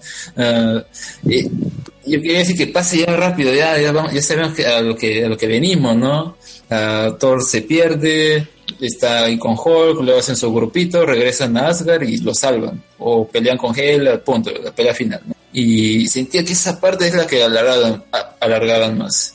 Yo creo que si le hubieran dado a, Te- a, a Taika Waititi eh, el guion, no todo, como en sus dos anteriores películas que son mejores que Thor Ragnarok, ah, que son también clave de comedia, todo, hubiera sido mejor que lo pusieran a hacer el guion, porque a las personas que lo han hecho son, ah, se puede decir, escri- escritores que ya tienen ahí no guardados, eh, ah, tenemos que hacer un guion ya, a ver, ¿qui- a quiénes contratamos, porque esas personas, uno ha hecho los cortos estos de Marvel de la primera fase, otro ha hecho capítulos por ahí de, de Avengers, los seres más poderosos del planeta. Ah, y otro creo que ha hecho unos guiones justo este año de la cuarta temporada de Star Wars Rebels. Pero viendo las noticias y ah, las declaraciones del director, dice que el 80% de la película ha sido improvisada. Y ahí te puedes dar cuenta que ese guion es probable que no vaya a respetar 100% y ha ido por su camino y es un poco así parchado, ¿no? Y esta que mencionan también cambios de ritmo que, que, que tiene la película se debe a eso. Y es un poco lo que afecta a esta a la concepción completa que se tiene de la película. Pues, como menciono, es lo más cercano que vamos a tener a Deadpool y me hubiera gustado mejor que le hubieran dado a Taika Waititi el encargo de hacer el guion. No solamente así dejarlo libre en la dirección, que él haga todo, porque también han habido declaraciones que le pareció aburrida la película, entonces volvieron a hacer reshoots y le metió todas esas improvisaciones. Pero si hubieran dado más libertad en todo eso, creativa, todo, yo creo que hubiera tenido una mejor película. Porque hay ciertos toques de él, pero no es completo. Por ejemplo, ese personaje de Korg que vemos en el planeta de Sakar, es el que es el mismo Taika Waititi interpretándolo. Él siempre tiene esa ese gusto por estar así en la película que dirige. Ese por un personaje. Sí, Ese por- personaje, por ejemplo. Como los rusos, los rusos también salen en sus películas. Ah, los rusos también salen en su película. Oye, pero ese personaje me pareció muy gracioso. O sea, de hecho, cuando leí Planet Hulk, eh, no me lo imaginaba así, hablando así. De hecho, no me lo imaginaba hablando así. Pero fue una sorpresa agradable. A mí me pareció gracioso. Eso sí. Claro, es así, el, el- el humor que tiene Waititi me hubiera gustado que, como digo, que le hubieran dado él todo el control y sido mejor. Así tal vez no sea un coescritor, eh, pero lo que a mí me parece es que ese guion ya lo tenían así guardado, pues ya. Y cuando ya recién contrataron a Waititi, es que ahí ya vieron cómo cambiarlo y por eso hay este cambio de logo también. Que yo creo que es un Porque la película fue anunciada antes de Civil War todavía. Claro, es un toque que, que le calza muy bien, aunque siento a veces que es impostado, ¿no? Estos, estos colores, todo. Ah, ah, o sea, tú dices, tú estás, lo que te está diciendo es que es el resultado de la película es más eh, por culpa de Marvel que de Waititi. Claro, yo los siento proyectos que. cambian en, el tiempo. Claro, si no recordemos a Edward Wright haciendo Ant-Man, iba a ser la primera película y la largaron, largaron hasta que al final lo sacaron. No, él mismo se fue, ¿no? Y al final lo dirigió otra persona, pero quedaron ahí restos de su guion, ¿no? En la película final. Y sí, Pero pues yo a ser una comedia. Porque Edgar Wright es director de comedia. Exacto. O de Y- comedia visual. Y a- acá hubiera sido ese, ese punto clave, pero ahí tal vez en el camino decidieron, hubiera sido bien fácil hacer otro guion, porque es que veo que es muy, muy Frankenstein la película, se nota también, pero El guion es muy simple. La historia es muy simple. Sí, pero es una es una historia genérica de, de cualquier libro de- o cualquier historia de medioevo, pues, ¿no? O sea, hay un, hay un peligro, un trono a, a a- a ocupar. Tienes dos personajes, como ya lo dije, un personaje que se va a re- eh, la redención en dos personajes, más o menos como que es Loki y, y este personaje de peladito. La verdad es que no recuerdo. Se me hace bastante difícil recordar su nombre. Eh, el grupo. O sea, yo la- eh, en general me parece muy similar a lo que fue Wonder Woman. el primer tercio es el que el más paja, el que es más sólido, Eh, hasta que llega a sacar y ya un poco cambia las cosas, ¿no? Ya vemos a Thor solo. Y bueno, en ese primer arco ya vimos que está con Surtur, ahí que le cuenta que es el Ragnarok y todo, ¿no? Y, parece que recién Thor ah, entra en conciencia, ¿no? Y ve que tiene que regresar a Asgard y, y parar el Ragnarok, ¿no? Entonces ah, regresa a Asgard y vemos a Odín que está presenciando una especie de obra shakes- shakespeariana con una oda a Loki, ¿no? Que es Con Matt un- Damon. Claro, mira, ese- esa parte es un chiste completo a todo lo que hemos visto de Thor en estas dos películas anteriores. Porque te están diciendo, esa, esa drama, todo esa- ese toque de Shakespeare, todo eso, es un, es un chiste, pues, y es, es un metachiste que está haciendo ahí ah, el director. Es- Y es esa bueno. parte es- sí. Esa parte me parece espe- me pareció espectacular. Es una forma de es una forma de como que li- de licencia que el mismo Marvel eh, se da de burlarse de las huevadas que ha hecho. No, y lo peor de todo es que funciona tanto en doble sentido como para nosotros que quizás analizamos un poco más la película como para el que eh, solamente se va a reírse. O sea, la escena en sí es graciosa. Sí, claro. Está- Loki estaba tranquilo, estaba comiendo uvas. ¿Verdad, no? ¿Verdad? O sea, viene No, no estaba haciendo nada. porque Loki estaba Ni enterado. Todavía dice, es- todavía dice, Asgard estaba prosperando. ¿Verdad, Sí. no? Está... Ah, no, pero lo que realmente pasaba era otra cosa. O sea, lo, lo que Loki les hacía creer a los asgardianos era que prosperaba.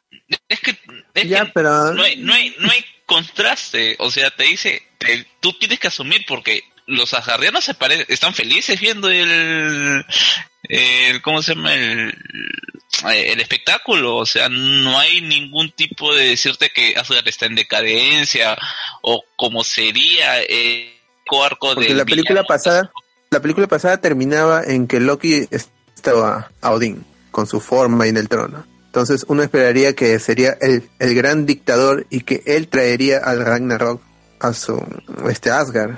Claro, pero- Pero al final es que él está relajado. Sí, haciéndole, haciéndole daño a nadie.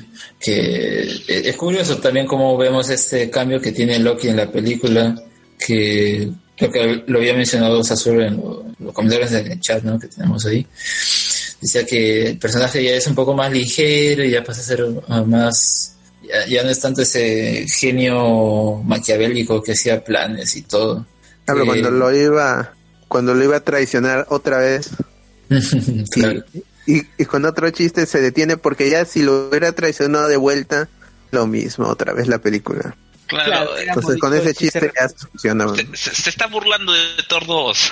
Básicamente se está burlando de Thor 2. o sea, y, eh, Y, y, o sea, y creo, a, a mí sí me, en, en general, quizás a mucha gente le está desagradando el tipo o, o cómo están cambiando los personajes eh, en el tiempo eh, en cuanto a su estructura. O sea, supuestamente habíamos visto un Thor que es bastante campechano, que tiene algún otro te- que ese tipo de ingenuidad con respecto a su desconocimiento sobre la vida en otros en otros universos El pez fuera del agua.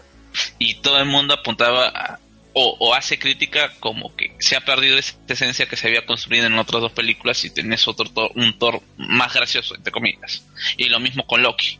Pero personalmente a mí me parece que esa relación esa química o como te la plantea Thor Ragnarok me parece más acorde a lo que tú plantearías en una mitología en donde tienes dioses, un dios superior como es Odín y que tiene varios hijos y que los hijos tienen diferentes de diferentes personalidades, o sea, y que mitología conviven a pesar de que hay ciert, hay ciertas pues posiciones de, de, luchas entre ellos, pero que si es que fuera por Odín, Odín los mataba, o sea, y básicamente por ejemplo, eso es lo que no me cuadra, por ejemplo, que Zeus siga manteniendo a Ares como o a, a Ares como dios de la guerra cuando está siempre con, eh, conflicta, eh, en conflicto con lo que Dios o Jesús, en este caso Zeus, como padre des, designaría sobre sobre sus inferiores, porque ah, si es que vas a tener ese tipo de relaciones de familia, siempre hay eh, esta condición que a pesar de todos los errores que puedan tener los hijos, siguen estando juntos. Claro, ahí, ahí hay un, un punto que se me acaba de ir. Pero. sí, iba a hacer un comentario, pero. Bueno. Eh, bueno, eh, pasando ya esa, esa, escena. Ah, ya me acordé, ya me acordé. Uh, las personas que dicen que Thor nos presentaban de una forma en sus dos anteriores películas, que había crecido, que había madurado y que en esta se vuelve un payaso que bueno, ya sabemos quién es quien lo dice y no vamos a decir nombres, excepto que no sé, alguien quiera meter candela, pero la cosa es que la, la, cosa la cosa es que no, no, ahí nomás, ahí nomás. Esta, o sea, quiere decir que le gustó ese personaje, o sea, como nos presentaban ese personaje, eso es lo que nos quiere decir, pero las películas estas anteriores de Thor no son buenas, porque la primera es pasable, la segunda es horrible y... Aburrida. Sí. Yo recuerdo haber, com no sé si lo llegué a comentar en el podcast hace tiempo, que así con un amigo estábamos hablando de, de las películas, y decía, oye, de Thor Ragnarok 2, ¿qué? No, perdón, de Thor 2, ¿qué pasó? No sé qué, no me acordaba el villano nada, no me acordaba qué decía. Y bueno, resulta que hablaba otro idioma, pues, ¿no? Y, o sea, no me acordaba de nada de la película. O sea, ese nivel que llega en una película de Marvel, cuando llega a ese nivel, te puedes dar cuenta que es malo, que está, que es uh, olvidable. Creo que no había otra de, de Marvel, me parece. Por ejemplo, uh, bueno, la trilogía de Iron Man es uh, también regular, pero por ejemplo la 2 no la considero tan mala, principalmente porque como siempre la veo ahí en la TV. Killian, al menos como, Killian como personaje, o sea, es estúpido, pero es, es memorablemente estúpido, porque no te crees que, que Killian es el segundo detrás de Tony Stark para armar a Estados Unidos. Claro. Todo, todo, ¿Killian? todo, eh, Killian no. ¿No era el otro? Killian, Killian, eh, el de Hammer. Ah, no, Killian es Hammer, me equivoco. No, Justin Hammer. Hammer. Justin Hammer, claro. O sea, no te el crees otro que es el, es el del Extremis.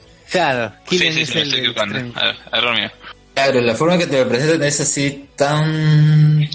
Es, es, es, un chiste completo, pues, no es como sí, alguien que... Es, es, un malvado, ese malvado, por así decirlo, ese antagonista es caricaturizado, bien caricaturizado. Exacto. Movido por la envidia. Claro, pero, o sea, es, es muy, muy, muy, muy personaje de caricatura, en serio, de verdad. De, es un personaje de que yo podría verlo en una aventura de Box Bunny, eh, de, algo de Hanna Barbera, algo así, de, o de Warner pero, Bros. Sí, pero sí. incluso para mí es más memorable que, por ejemplo, otra película que sí tienen buenas, buenas reviews, que es eh, eh, Guardians of the Galaxy 1, volumen 1, que, por ejemplo, eh, Ronan el, acusa, el acusete eh, en- ese, ese típico villano plano. O sea, y yo lo pondría a ese mismo nivel que el de eh, como el del elfo del hielo. Sí, pues. Ah, sí, pues no, no hace nada. Ah, tú ves, tú dirías que Justin Hammer es mucho mejor villano que los, que los otros dos de Thor. No sé si es mejor, no es mejor villano, o sea, estructural o argumentativamente, pero es más el memorable. destructor y Malekith. Claro, es más, o sea, memorable por el mal sentido, pero memorable, o sea, al menos tienes de qué rajar, pues, ¿no? Eh, eh, es, por ejemplo, creo que tenemos, en- todavía nos mencionamos, pero por ejemplo, a mí me ha gustado mucho a, a Hela. A mí también espectacular. A ver, repito, justamente llegando al tema, llegando al tema de Hela, en mujeres, eh, personaje femenino que, es, que destaque de, de las dos. ¿Cuál de las dos destaca más? ¿Valkyria o Hela? Eh, a mí están la misma, Hela, Hela, Hela, un poquito más Hela. Gela. Es que- Gela por actuación. Claro, o sea, Por yo tengo, yo- o sea, en general me parece que las dos cumplen con su papel, o sea, Valkyria, o sea, Valkyria demuestra por qué es dentro de la película se demuestra por qué es un o qué es una Valkyria, entre comillas. Porque nunca se le, o verdad, nunca se le nombra por otro por otro nombre, pero te dicen que en general es una Valkyria, Claro, es una Valkyria. pero nosotros estamos poniendo y tiene su nombre, nombre Porque de recolectora. Claro. Y, y- creo que Es su función. y, y, y Gela, o sea, yo también la, la review que, que, que la hacía mencionar, ah, hacía mención hace, hace poco, también decían cómo pueden criticar a a Enchantress y, y no criticar a Gela. Espectacular. O sea, Y- y- te demuestra que es una tipa que es mucho más fuerte que Thor y que está al borde de, de la demencia. Y es por eso que tiene todos estos actos. En cambio, Enchantress es tan unidimensional, o sea, no sabes qué hace, ni cuáles son sus motivaciones. Lenin. ¿Qué, qué, qué? ¿Hay alguien que ha osado comparar a Enchantress con Hela? Porque Sí, sobre baila, todo dice, por- por, por- porque por dice- cómo mueve las porque- caderas. Porque son verdes, ¿no? pases. No, no, no, no hay forma. No, ¿sabes qué? ¿Sabes? Es que Shakira, Shakira. en, ese, en, en esa cuestión de ese personaje, yo yo he quedado impactado y yo defendería a capa y espada a Kate Blanchett. ¿Por qué? Mira, es la diosa de la muerte. Y esa forma de caminar o de bailar o hacer esos gestos de danzarines es como, es como que uno se co- concibe a la muerte, así es que es coqueta, que te atrae, que, que, que está al borde de la demencia, que tiene, que es imponente, que es incluso hasta, hasta medio sexy. O sea, toda esa vaina me parece espectacularmente conformado, bien hecho. Con el maquillaje corrido. Y el maquillaje corrido, buenazo, O sea, buenazo. Creo que cuando salió, Claro. creo que cuando salió la película y justo creo que estaba sali- eh, sal- había salido eh, bueno el trailer mejor dicho y justo antes había había salido el trailer de Power de Power Rangers y nosotros decíamos que Hela era una genial eh, Rita Repulsa. Y, me pa- y, y después de ver la película me reafirmo. Tiene esto es- es- es- es- es- esta combinación entre maldad y, y, y- y demencia que hace correcto al personaje. Y, y, y, y Claro, es definitivamente y definitiva para, para terminar definitivamente está en mi top de villanos. Sí. y es mujer y no se le ha hecho tanta publicidad como se le puede haber hecho a, a- Y lo, y lo más chévere, y lo más chévere, ya este, yendo, al, yendo al final, es que no se sabe si ha muerto, no se sabe ciencia cierta si ha muerto. Mm, yo no sé porque si, si necesitaba a Heimdall para salir de Asgard, por, por eso no pudo hacer nada. y si ya se destruyó Asgard y dice que Asgard eh, ahí como que es, es ese recurso de que Asgard es su pueblo y cuando. Odín dice que Asgard es la fuente de energía de o Hela. lo que hace más poderosa a Hela como que no se termina de entender o sea se refería O sea, básicamente al Las al pa- personas al la hacen planeta fuerte. planeta o todo lo que significa Asgard como, como sociedad. O sea, eh, si se destruyó el planeta, como, hace, como se ve ya, es recontra spoiler, eh, se supone que Helas debe estar por lo menos débil. Claro, ya nos eh, hubiéramos enterado porque, porque, por ejemplo, ahora mismo Marvel en los cómics está relacionando a Thanos con, con Hela en los cómics de Thor. Pues, es que se va a venir algo Oh, con las gemas del infinito. en, en el de Thanos. Ya, pero en, el 700 de Thor, cuando las Nornas ven el futuro, ven, a este, aparece Thanos en el cómic con, con Hela. Entonces ya no estuviéramos enterados de, de que Kate Blanchett va a salir en, en Avengers. Yo creo que al ser, al ser la diosa de la muerte, pues obviamente le da esta cierta dominio sobre esta etapa de la vida, entonces puede de ahí parecer muerta y luego volver a aparecer. Yo creo Claro, que ese y- es el detalle. Aparece como nunca- Galadriel. Claro, ahí, podríamos a- a- atacar al, al, al, al argumento, al plot de la, de la historia por el hecho que te dicen que después de su pelea con, eh, con Odín, se, Hela es desterrada, pero nunca te dicen dónde quedó Hela o dónde estaba, hacia, hacia dónde había sido desterra- desterrado Hela y que se murieron las Valquirias y nadie supo nada nunca y o sea y, y, y, y ese ese hecho de que digas o sea y justamente eh, Hela reclame de que nadie se acuerda de ella o nadie sabía sabe de- Thor sabía que las que las Valquirias habían desaparecido. Porque, pero no sabía la- que porque hermana. conocía, no, no, no solo era una leyenda. Ahora, el- yo, lo, yo lo que entendí es que Odín había logrado encerrar a Hela, que se había vuelto demasiado poderosa, pero como ya se estaba muriendo Odín, entonces el hechizo ya se había debilitado. y dónde estaba su prisión mágica, entonces esto- justo cuando iba a morir Odín, a- ella iba a aparecer. Claro, es que ella supuestamente se go- ah, gobierna un reino, ¿no? De, de esos nueve, pero acá no lo menciona, tampoco lo vemos y nos El- presenta así de frente al personaje ya saliendo de su sello, de su prisión, toda así desaliñada.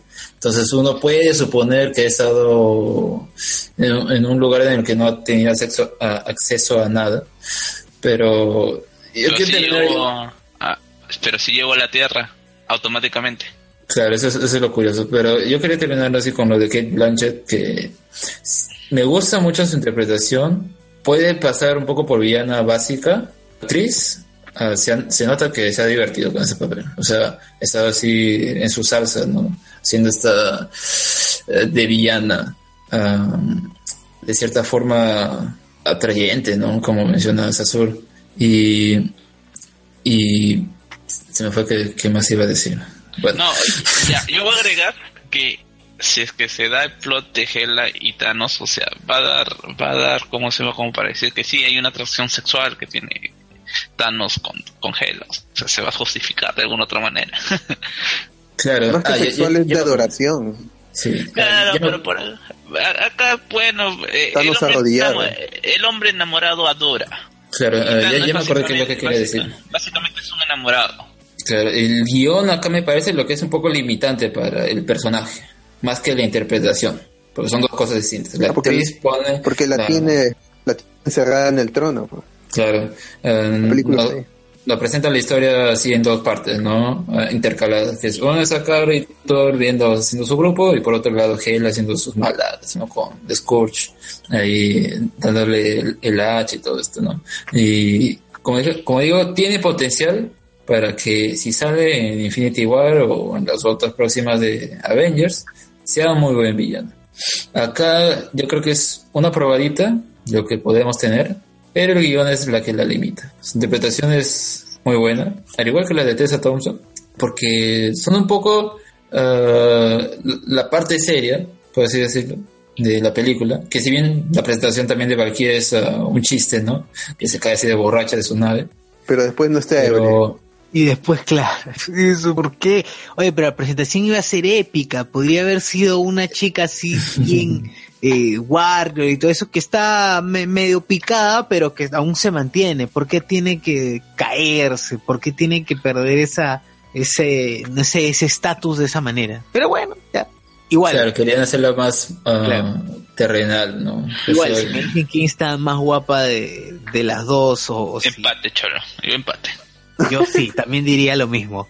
Ahora estoy pensando lo mismo. Y Ahora, ¿dónde estará? Porque tampoco se sabe de ella para Avengers. No, creo que sí, sí va a aparecer en la, en la Infinity War. Ahí está. Es que si uno se va con Thor en esta nave, que presumiblemente es atacada por esa nave gigante que vemos en una de las primeras escenas post créditos de la película, por Thanos. Entonces es probable que también quede por ahí en el espacio y quién sabe, luego se encuentra con Thor o los guardianes. O... Es curioso esa escena, pues, ¿no? Por, ah, que no, que no, que se ve en el tráiler filtrado de Infinity War que vemos a Thor encontrarse con los guardianes, ¿no? Tú dices, ¿cómo, puede ser eso, no? Entonces sale despedido de la nave, volando así como un meteorito eh, y, cae ahí. pero, Alex, curioso. ahí ya, está, está más que, ya podemos confirmar a ciencia cierta de que si es que no se ha soltado el, el, tráiler de Infinity Wars es porque estaban esperando a Thor Ragnarok que termine para no considerarlo spoiler. Es por el CGI del ojo. ¿eh? Claro. Ya, ahora, ¿cuál es el evento más cercano en que pueden eh, mostrar el tráiler en lo que queda del año? Mm, porque no creo que lo suelten, porque no, creo que lo suelten, como se llama? Así como que si fuera, pues no sé, Black Panther, pues.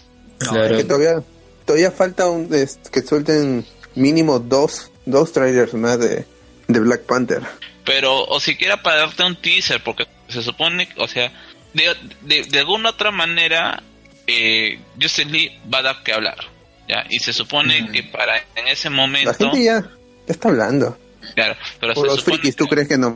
No, no, pero me refiero al hecho de que de alguna otra manera para no considerarse auto-spoiler para que la gente de, siga yendo a ver Thor Ragnarok y quizás va a encontrar eh, eh, eh a, a, Justice League eh, ya en sus semanas de salida de cartelera creen que automáticamente sale Thor y puedan sacar como que si fuera cualquier otro tráiler para callar lo que pueda llamar Justice League. Ah, ¿tú crees que, que es este campaña de boicot a Justice League sacando algo de Infinity War? Es que no es necesario hacer una campaña de boicot. ¿Sabes por qué? Uh, Marvel ha sido bien inteligente. No es boicot, simplemente es llamar la atención. O sea, saca Infinity War y más allá de si es que le vaya a ir bien o mal a, pero, eh, ¿Pero qué ganaría Marvel ahora? Eh, eh, Ahorita tiene Disney está soltando todos con Star Wars, han sacado un nuevo nuevo tráiler. Ya, a ver, quería llegar a, un, a este punto que es uh, Justice League se va a estrenar acá en Perú el 16 de noviembre. En Estados Unidos se va a estrenar el 17. Al otro día, ¿no? No, es, se va a no es lo mismo que Thor, que sí se demoró. ¿Y qué se va a estrenar el 17 de noviembre en Netflix? De Panchito, The Punisher. Exacto. Con eso, más allá se los, se los sacan así, todo lo que estén hablando, claro, uno es película, otro es serie de televisión, pero creo que lo mismo hicieron también con la segunda temporada de Daredevil, si se acuerdan. Claro, ah, claro. Exacto. lo que va a afectar son las ganancias en el estreno, ¿no? Que siempre se consideran importantes. Eso sí lo afectaría. Va, a esperar a estar en su casa viendo la serie, maratoneándola y tal vez la vea luego recién ya League. sobre todo la gente normal, ¿no? no tanto los, los geeks acérrimos de, de estos fandoms que tienen las dos editoriales. Ah, pero ya están vendiendo preventa de Justice League. A ver, hay otro punto que quería discutir que es el cameo de, de acá de, de Doctor Strange. ¿Qué les pareció? Eh, yo, o sea, a mí no me molestó, a Luen creo que sí le molestó por el hecho de que sea intranscendente, pero yo, volviendo al, tema de los chistes que pueden ser forzados, yo ya lo dije eh, en Strange. Strange no me gustó por el hecho de que pensé que como personaje podían hacer algo más algo diferente y solamente creo que es más de lo mismo, o sea, están reafirmando que va a ser eh, Strange en el, en el MCU.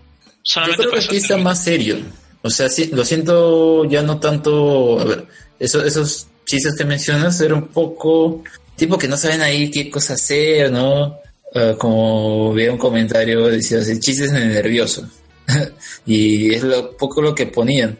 Pero acá lo siento un poco más centrado, ya no tanto discípulo, sino ya uh, hechicero supremo. Sí, que ya sabe cómo manejar la situación, le dice que Loki está acá porque lo has traído. Entonces, ah, ya, sabe, de Asgard, sabe de la gema de infinito. Claro, dice, ah, entonces, huevo, si estamos buscando su parte, entonces yo le digo dónde está y, acá se, se lo llevan y ya está, punto, no, me, no molestan a la Tierra. Ya, es, como, es como el Cap, pues, Cholo, es el, es el mismo camino del Cap.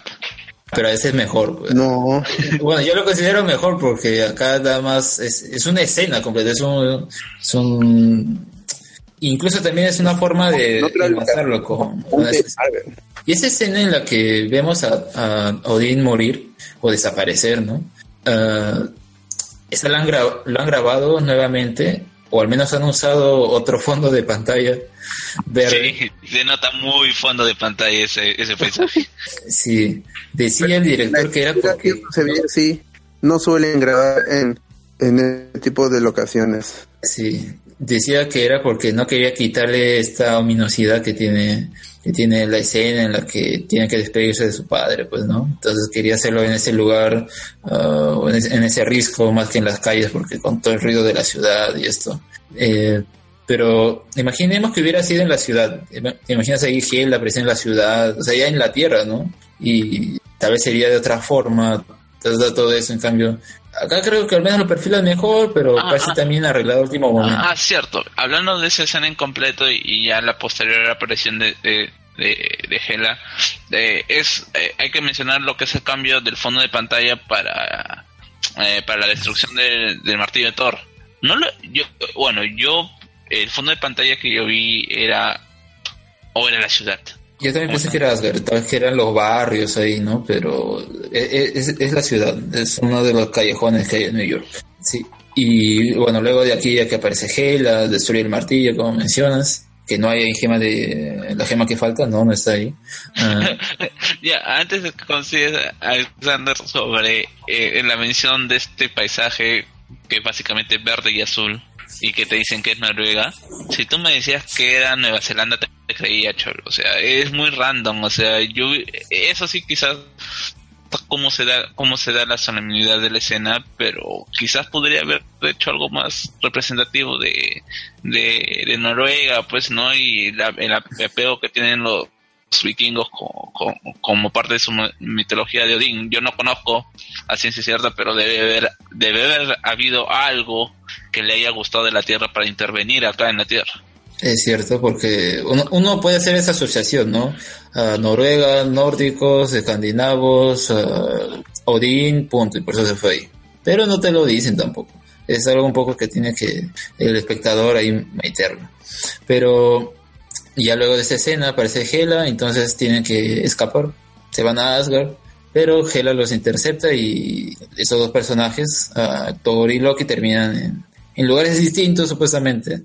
Ah, pero al final termina siendo el mismo, que es sacar. Y acá ya pues se encuentran, se encuentra con el, Gran- el Grandmaster, interpretado por Jeff Goldblum, que ah, yo, creo, he visto comentarios muy favorables para el actor, pero yo creo que debe ser porque a la gente, al menos en Estados Unidos, le gusta a Jeff Goldblum, ¿no? Cómo, cómo hace sus caracterizaciones, y por eso tal vez les gusta ese personaje, pero yo lo sentí como que gracioso, o intenta ser gracioso, pero ya no. yo lo sentí muy incómodo. Un personaje Sí, ¿no? disruptivo. Eh, creo, o sea, y es mucho más incómodo que el coleccionista. O sea, el coleccionista con todo su con, con todo su extrañeza me, me parecía gracioso. Pero este como que no, o sea, ese intento de quizás eh, eh, ser un Nerón mezclado con eh, bueno ya lo, lo voy a poner así para los que han visto eh, o que viste Jesucristo Superstar es un Nerón de es musical mezclado con el dueño de los gladiadores de la película Gladiador Tiene mucho de eso. Es, lo quiere hacer de pintoresco, pero también así de lujurioso, todo porque menciona que ella tiene una orgía ahí en una nave en la que se van Thor y compañía. Chicos, Y- vamos cerrando. Ok, ahí, a ver, ya que hay que ir cerrando el programa, hay una parte que tenemos que comentar y de lo cual no, no podemos ah, dejar sin comentar, que es la de Hulk. Es todo ese tramo de eh, Planeta de Sacar. ¿Qué les pareció el personaje? ¿Qué les pareció ese tramo en ese planeta? Y ya sería el último arco, pues, ¿no? Que es la pelea final. ¿Qué, qué les pareció todo esto? Eh, a mí me gusta a, a mí me gusta el intento de que están haciendo con o sea por un momento cuando escucho Hulk hablar de Banner me recuerda como en la serie cuando habla cuando Hulk se refería a, Banner como David Hulk fuerte Banner David no hay Hulk soy soy, soy Hulk. A, a mí me encantó. Quizás por la forma, o sea, yo sé que quizás eh, la fórmula de, de- del Hulk hablando y siendo que de alguna otra manera bastante comportándose como un niño va a traer mucho a- a- a- a- al público infantil. Y está bien, o sea, a mí no me no me desagradó, quizás se puede manejar bien un poquito mejor. Sí, eh, yo creo que también puede tener mucho hater, ¿no? Y, ay, ¿por qué me cambian a Hulk así, este, todo gracioso? Eso no, no me cuadra, pero yo creo que se parece más al de ah, esta serie animada Los seres más poderosos del planeta, Tiene mucho de eso. Y Al- Alberto, ¿qué te parece a ti Hulk en la película? Porque es Ay, también me gu- una parte importante de la trama. A mí me gusta ver a, a Hulk siendo feliz en su estado de Hulk, que tenía este, este carnaval que le hacía la gente, esta, este desfile, porque ya, ya no siento atractivo la idea del, de la furia, de, ya tiene que ser un equipo porque todos van a estar en, en, en Avengers y ya no pueden estar con ese, con ese elemento débil que es la, la inestabilidad de, de Hulk. Ya tiene que ser un algo que se pueda controlar en el equipo. Es Hulk, tú andas esto y que no haya discusión en esa parte porque ya no se puede hacer ya. El personaje tiene que haber evolucionado. También tiene esta esta pequeña esta escena en el Quinjet. La película está muy bien amarrada a todo el universo. Se habla de Ultron, Quinjet, aparece la, la escena remake de, de Nat hablándole por en el en el video. Entonces ya, ya la evolución de, de Hulk está aquí. Hulk ya no puede retroceder, ya no ya no podemos regresar a la furia porque eh, como dijo creo creo que dijo Mark Ruffalo que, que esta es la primera parte de una trilogía que Ah, está sí, metido que cierto. va a estar metido en las películas de Marvel ya que al futuro hasta le mandó un, un saludo al, a Universal para que Claro. Y creo que habíamos comentado anteriormente sobre la apariencia que tenía Bruce Banner en la película, diciendo que, ah, que quieren imitar a, a, a Tony Stark. Y me gustó que la película te estén diciendo que sí, técnicamente, el traje y todo es de Tony, eh, porque estaba en la nave. O sea, eso me pareció también. Blade, pantalón, todo está bien. Eso, eso me pareció genial también. O sea, Claro, no- como que un- una burla, se ha burlado del público diciendo "Ah, vamos a vamos a lanzar este e- este clip a ver qué cosa dicen Claro. y, y como que cayó perfecto cae perfecto Sí, eh, y para terminar, Sasor, ¿qué te parece a ti Hulk? interesante no me pare- no me no me hizo ruido que, que hablara me gustó que hablara hablara para el chiste pero hablara Eh, me pareció también un, me- feliz en el espacio en donde en donde estaba y que se sentía Porque eso es Planet Hulk. Claro, sí, es cierto. Había, encont- había encontrado una especie de status quo, ¿no? Un, de un, de un, un momento que, en que se sentía pleno. Y ya se había olvidado de ser eh, el, el joven de la tierra, se había olvidado de, de los problemas que tenía, eh, se sentía querido, que ese es un punto por el cual lo agarra Thor, ¿no? Que se siente querido, ¿no? Bot, una consulta. ¿Tú has visto el fin, o bueno, es, es, es el fin, eh, cómo se da el final de la serie de Hulk hecha por Lu Ferriño? No, no. Creo No que ¿No es que, ¿no es que Hulk muere? No, hay Ah, una creo que cae de un cae de un este Cae de un helicóptero. de un helicóptero. Cae de un helicóptero y muere. Sí. muere. Muere, sí. Pucha, porque no sé, quizás me parece un gran guiño Sí. el, el hecho de que sea Hulk la, ver- la, la voz, bueno, la voz de de, de, de Hulk sea la de Lu Ferriño. la de Lu Ferriño. La, la de, de- la de Eso lo han hecho desde la película de con, con Edward Norton. Ahí ya ya era Lu, Lu Ferriño la furia. de ya, Hulk. pero, ahí creo que también se cae de un helicóptero, ¿no? Ah, sí. Sí, o sea, Claro, se ahí cae, chiste, ¿no? Se cae y regresa como Hulk para pelear contra Abominación. Claro, y, y el hecho que se, Claro. que sea, que se, que se mantenga en, es- en este, en este estado de Hulk y que sí podamos ver un actor haciendo de Hulk y otro actor haciendo de Banner y que pueda, y que si es que se van a jugar con esto, con, con es, con, con este estado de que uno es consciente de la existencia del otro, me parece genial. O sea, que se- no sea solo un, un actor que, que está haciendo un monólogo. Me parece que se está abierto a que si es que van a hacer comedia, que pueden apuntar a Hall a hacer comedia inteligente con respecto a esto, esta, esta doble personalidad. Claro, Sí, es como que, claro, es como que Hulk de verdad existiera, ¿no? De cierta manera, porque hay uno que le hace la personalidad como, como Banner y otro como Hulk. Bueno, chicos, hasta no, antes hay, que- hay que llegamos. comentar la escena final. Sí. O sea, creo que, no- que, que el hecho el, el hecho es que no nos habíamos dado cuenta que si bien es cierto se había dicho que Thor era el dios de trueno nunca Thor por sí mismo había utilizado los truenos Es cierto. Ah, verdad. Y esto está motivado, esto de los tres, esto de que se convierte en, en Hulk Saya Dios, eh, no en Thor. ah sí Thor Thor Thor sí, en Thor, perdón, Thor Saya Dios, eh, esto es motivado por la muerte de su papá, ¿no? O sea, o incentivado por eso. Es lo que siempre veo, como que eso es lo que le motiva. Sí, pues, porque Eh, eh, recuerda, recuerda a Odín desapareciendo. Eh, yo lo veo más como eh, Ang en el, eh, en el último maestro del aire cuando despe- como cuando despierta por primera vez o cuando el en las primeras temporadas el estado avatar. O sea siempre estaba en una situación de estrés y que normalmente le recordaría cosas negativas y que eso activa eh, el estado Dios pues no una especie de Broly medio controlado. Claro. Esos son- e- estos son elementos narrativos que se pueden usar en el guion para cuando esté en pelea y ah, estamos perdiendo, necesitamos más fuerza, ya se convierte en, en Dios del trueno. Claro, y bueno, creo que también las otras, es- esa escena, al menos eh, que tenemos ahí de Hulk, Valkyria, Loki y Thor eh, en el Bifrost, no se da, yo estaba, yo estaba esperando esa escena, pero no, no, no la vemos.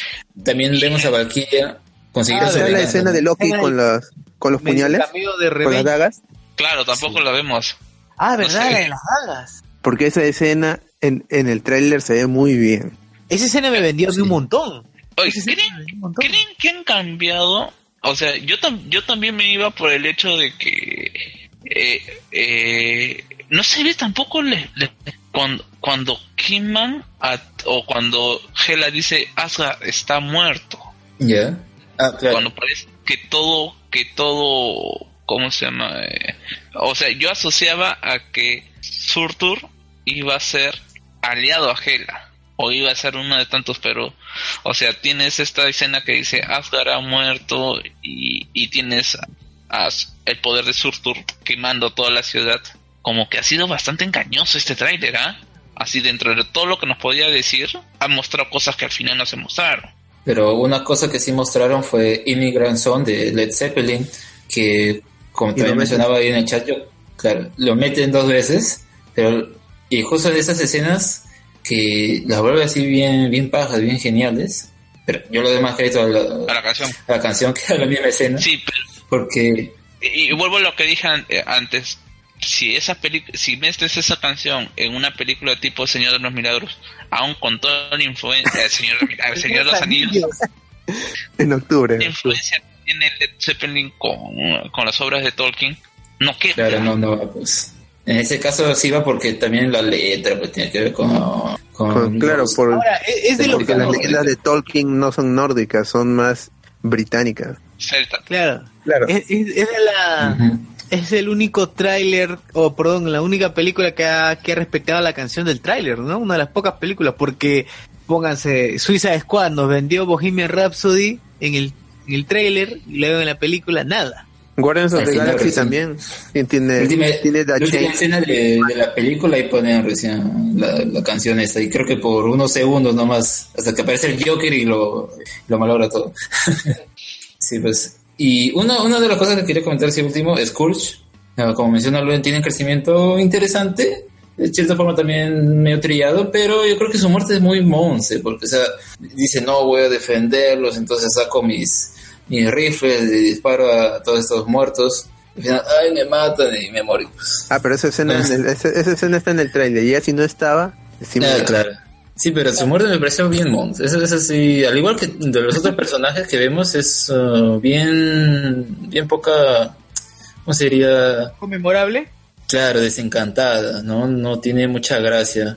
Tampoco estamos pidiendo que todos se muertan heroicamente, entregados a, al pueblo de Asgard, que también este, este tramo de la historia que tenía Heimdall diciendo la resistencia, entre comillas, de Asgard, no te la crees tampoco, pues. Solo vemos que está, está agarrando a la gente y llevándola a un refugio. Pero no lo sientes de verdad como una resistencia o qué sé yo, Rogue No, sí, es cierto, no, no se le tomó el tiempo, o sea, Heimdall ha sido tan irrelevante para Thor para que a este último momento se le brinde algo de emoción o, algo de importancia, no, la verdad que no, entonces ya no generó la misma importancia. Ahora yo no entiendo cómo Idris Selva deben haberle pagado bien para que diga que ha disfrutado mucho trabajar en Thor Ragnarok, porque... Y esta es su última aparición en el universo, ¿no?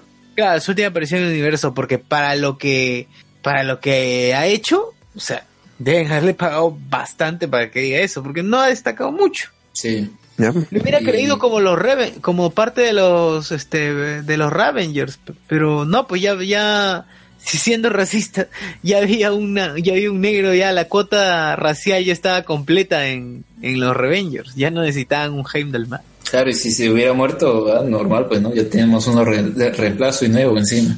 Claro, claro. Claro, y que incluso mataba dos, dos, bueno, dos, dos minorías, ¿no? La necesidad de poder femenino y también la necesidad racial. Ya no hay asiáticos en Asgard. Claro, ya no hay asiáticos en Asgard, suficiente, porque ya, ya está este la Valkyria, ya tenemos, ah, bueno, a, falta de, de asiáticos, bisexual afroamericana, digamos piel medio amarillenta, está la de piel verdosa, Hulk, ya está suficiente. claro.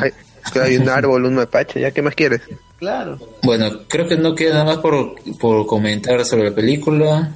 Bueno, entonces ya, este, antes de cerrar, eh, los, pues, algún comentario, comentarios adicionales que tengan, algunas, algunas recomendaciones que quieran dar, Alex. A ver, bueno, eh, en mi caso recomiendo que vean la película de Pokémon si no la pueden ver en... No la he visto, pero he visto ahí que es bien nostálgica y todo, pero no nostálgica en el más sentido que es así como que, ay, sí, no, atacamos al cocoro para que te guste, sino más bien algo mejor pensado. pero esa sí es nostalgia para nosotros, no como algunos que, que sienten nostalgia por por It o este o este por los cazafantasmas. Tienes, 20, tienes 20 años, ¿cómo vas a tener nostalgia por por, eh, por Carrie, por volver al futuro? claro. Y bueno, si no la pueden ver en la función que está pasando por Cinemark o Cinépolis, pues uh, busquenla cuando esté disponible. Y eh, algo que me olvidaba de comentar sobre la película era que acá uh, Chris Hemsworth sí se uh, está muy cómodo en su papel, muy cómodo en su papel. Uh, si bien a mí la película esa de Los cazafantasmas me pareció más un sketch de, de Saturday Night Live, ¿no? Exacto, uh, pero extendido, ¿no? Eh, al menos ahí el actor estaba estaba en su papel. O sea, es como que a él le gustaba hacer ese tipo de, escenas cómicas y todo. Y acá lo vemos así. Y yo creo que criticar, hoy no ahora me enterado un payaso, que no sé qué, no, viene al caso. Pero bueno. Ah, bueno, esa sería mi recomendación. Vean ah, la, última película de Pokémon cuando, cuando la puedan encontrar, ya sea oficial o no oficial. Alberto. Que vean Pokémon también. Y, este, y que estén atentos al sorteo a la gente que ha participado Ah, por cierto, cuéntanos, cuéntanos, ¿cuándo vas a hacer el sorteo? No sé si lo estarán escuchando ahora, pero ya cuando salga el podcast ya esto se habrá sorteado. Así que si hay alguien ahí escuchando, lo, lo voy a sortear más tarde, después que yo vea la película. Voy a estar sorteando por Facebook, en, la misma página voy a hacer un, un en vivo para que no haya duda que están participando. Y si hay alguien que no ha participado aún, tiene posibilidades, que, que hay que que vea las instrucciones y, y participe, para que, para que no digan que, es gratis, sí, pero ya no lo pueden tener, pues, porque ya, ya pasó la fecha. Ahí está, ahí está, es como que básicamente una, una, aguja, un pajar y el bot te lo puede regalar. Así de simple. Listo. Bueno, muchas gracias. Yo por ahora, por esta semana no tengo todavía algo que recomendar. Ya la próxima semana les diré algo. Eh, y bueno, ya nos vemos no, o nos escuchamos la siguiente semana. Esto ha sido Hablemos con Spoilers, rajando sobre Torra. Chau, chau. Alicen las máscaras. Chau. Chau.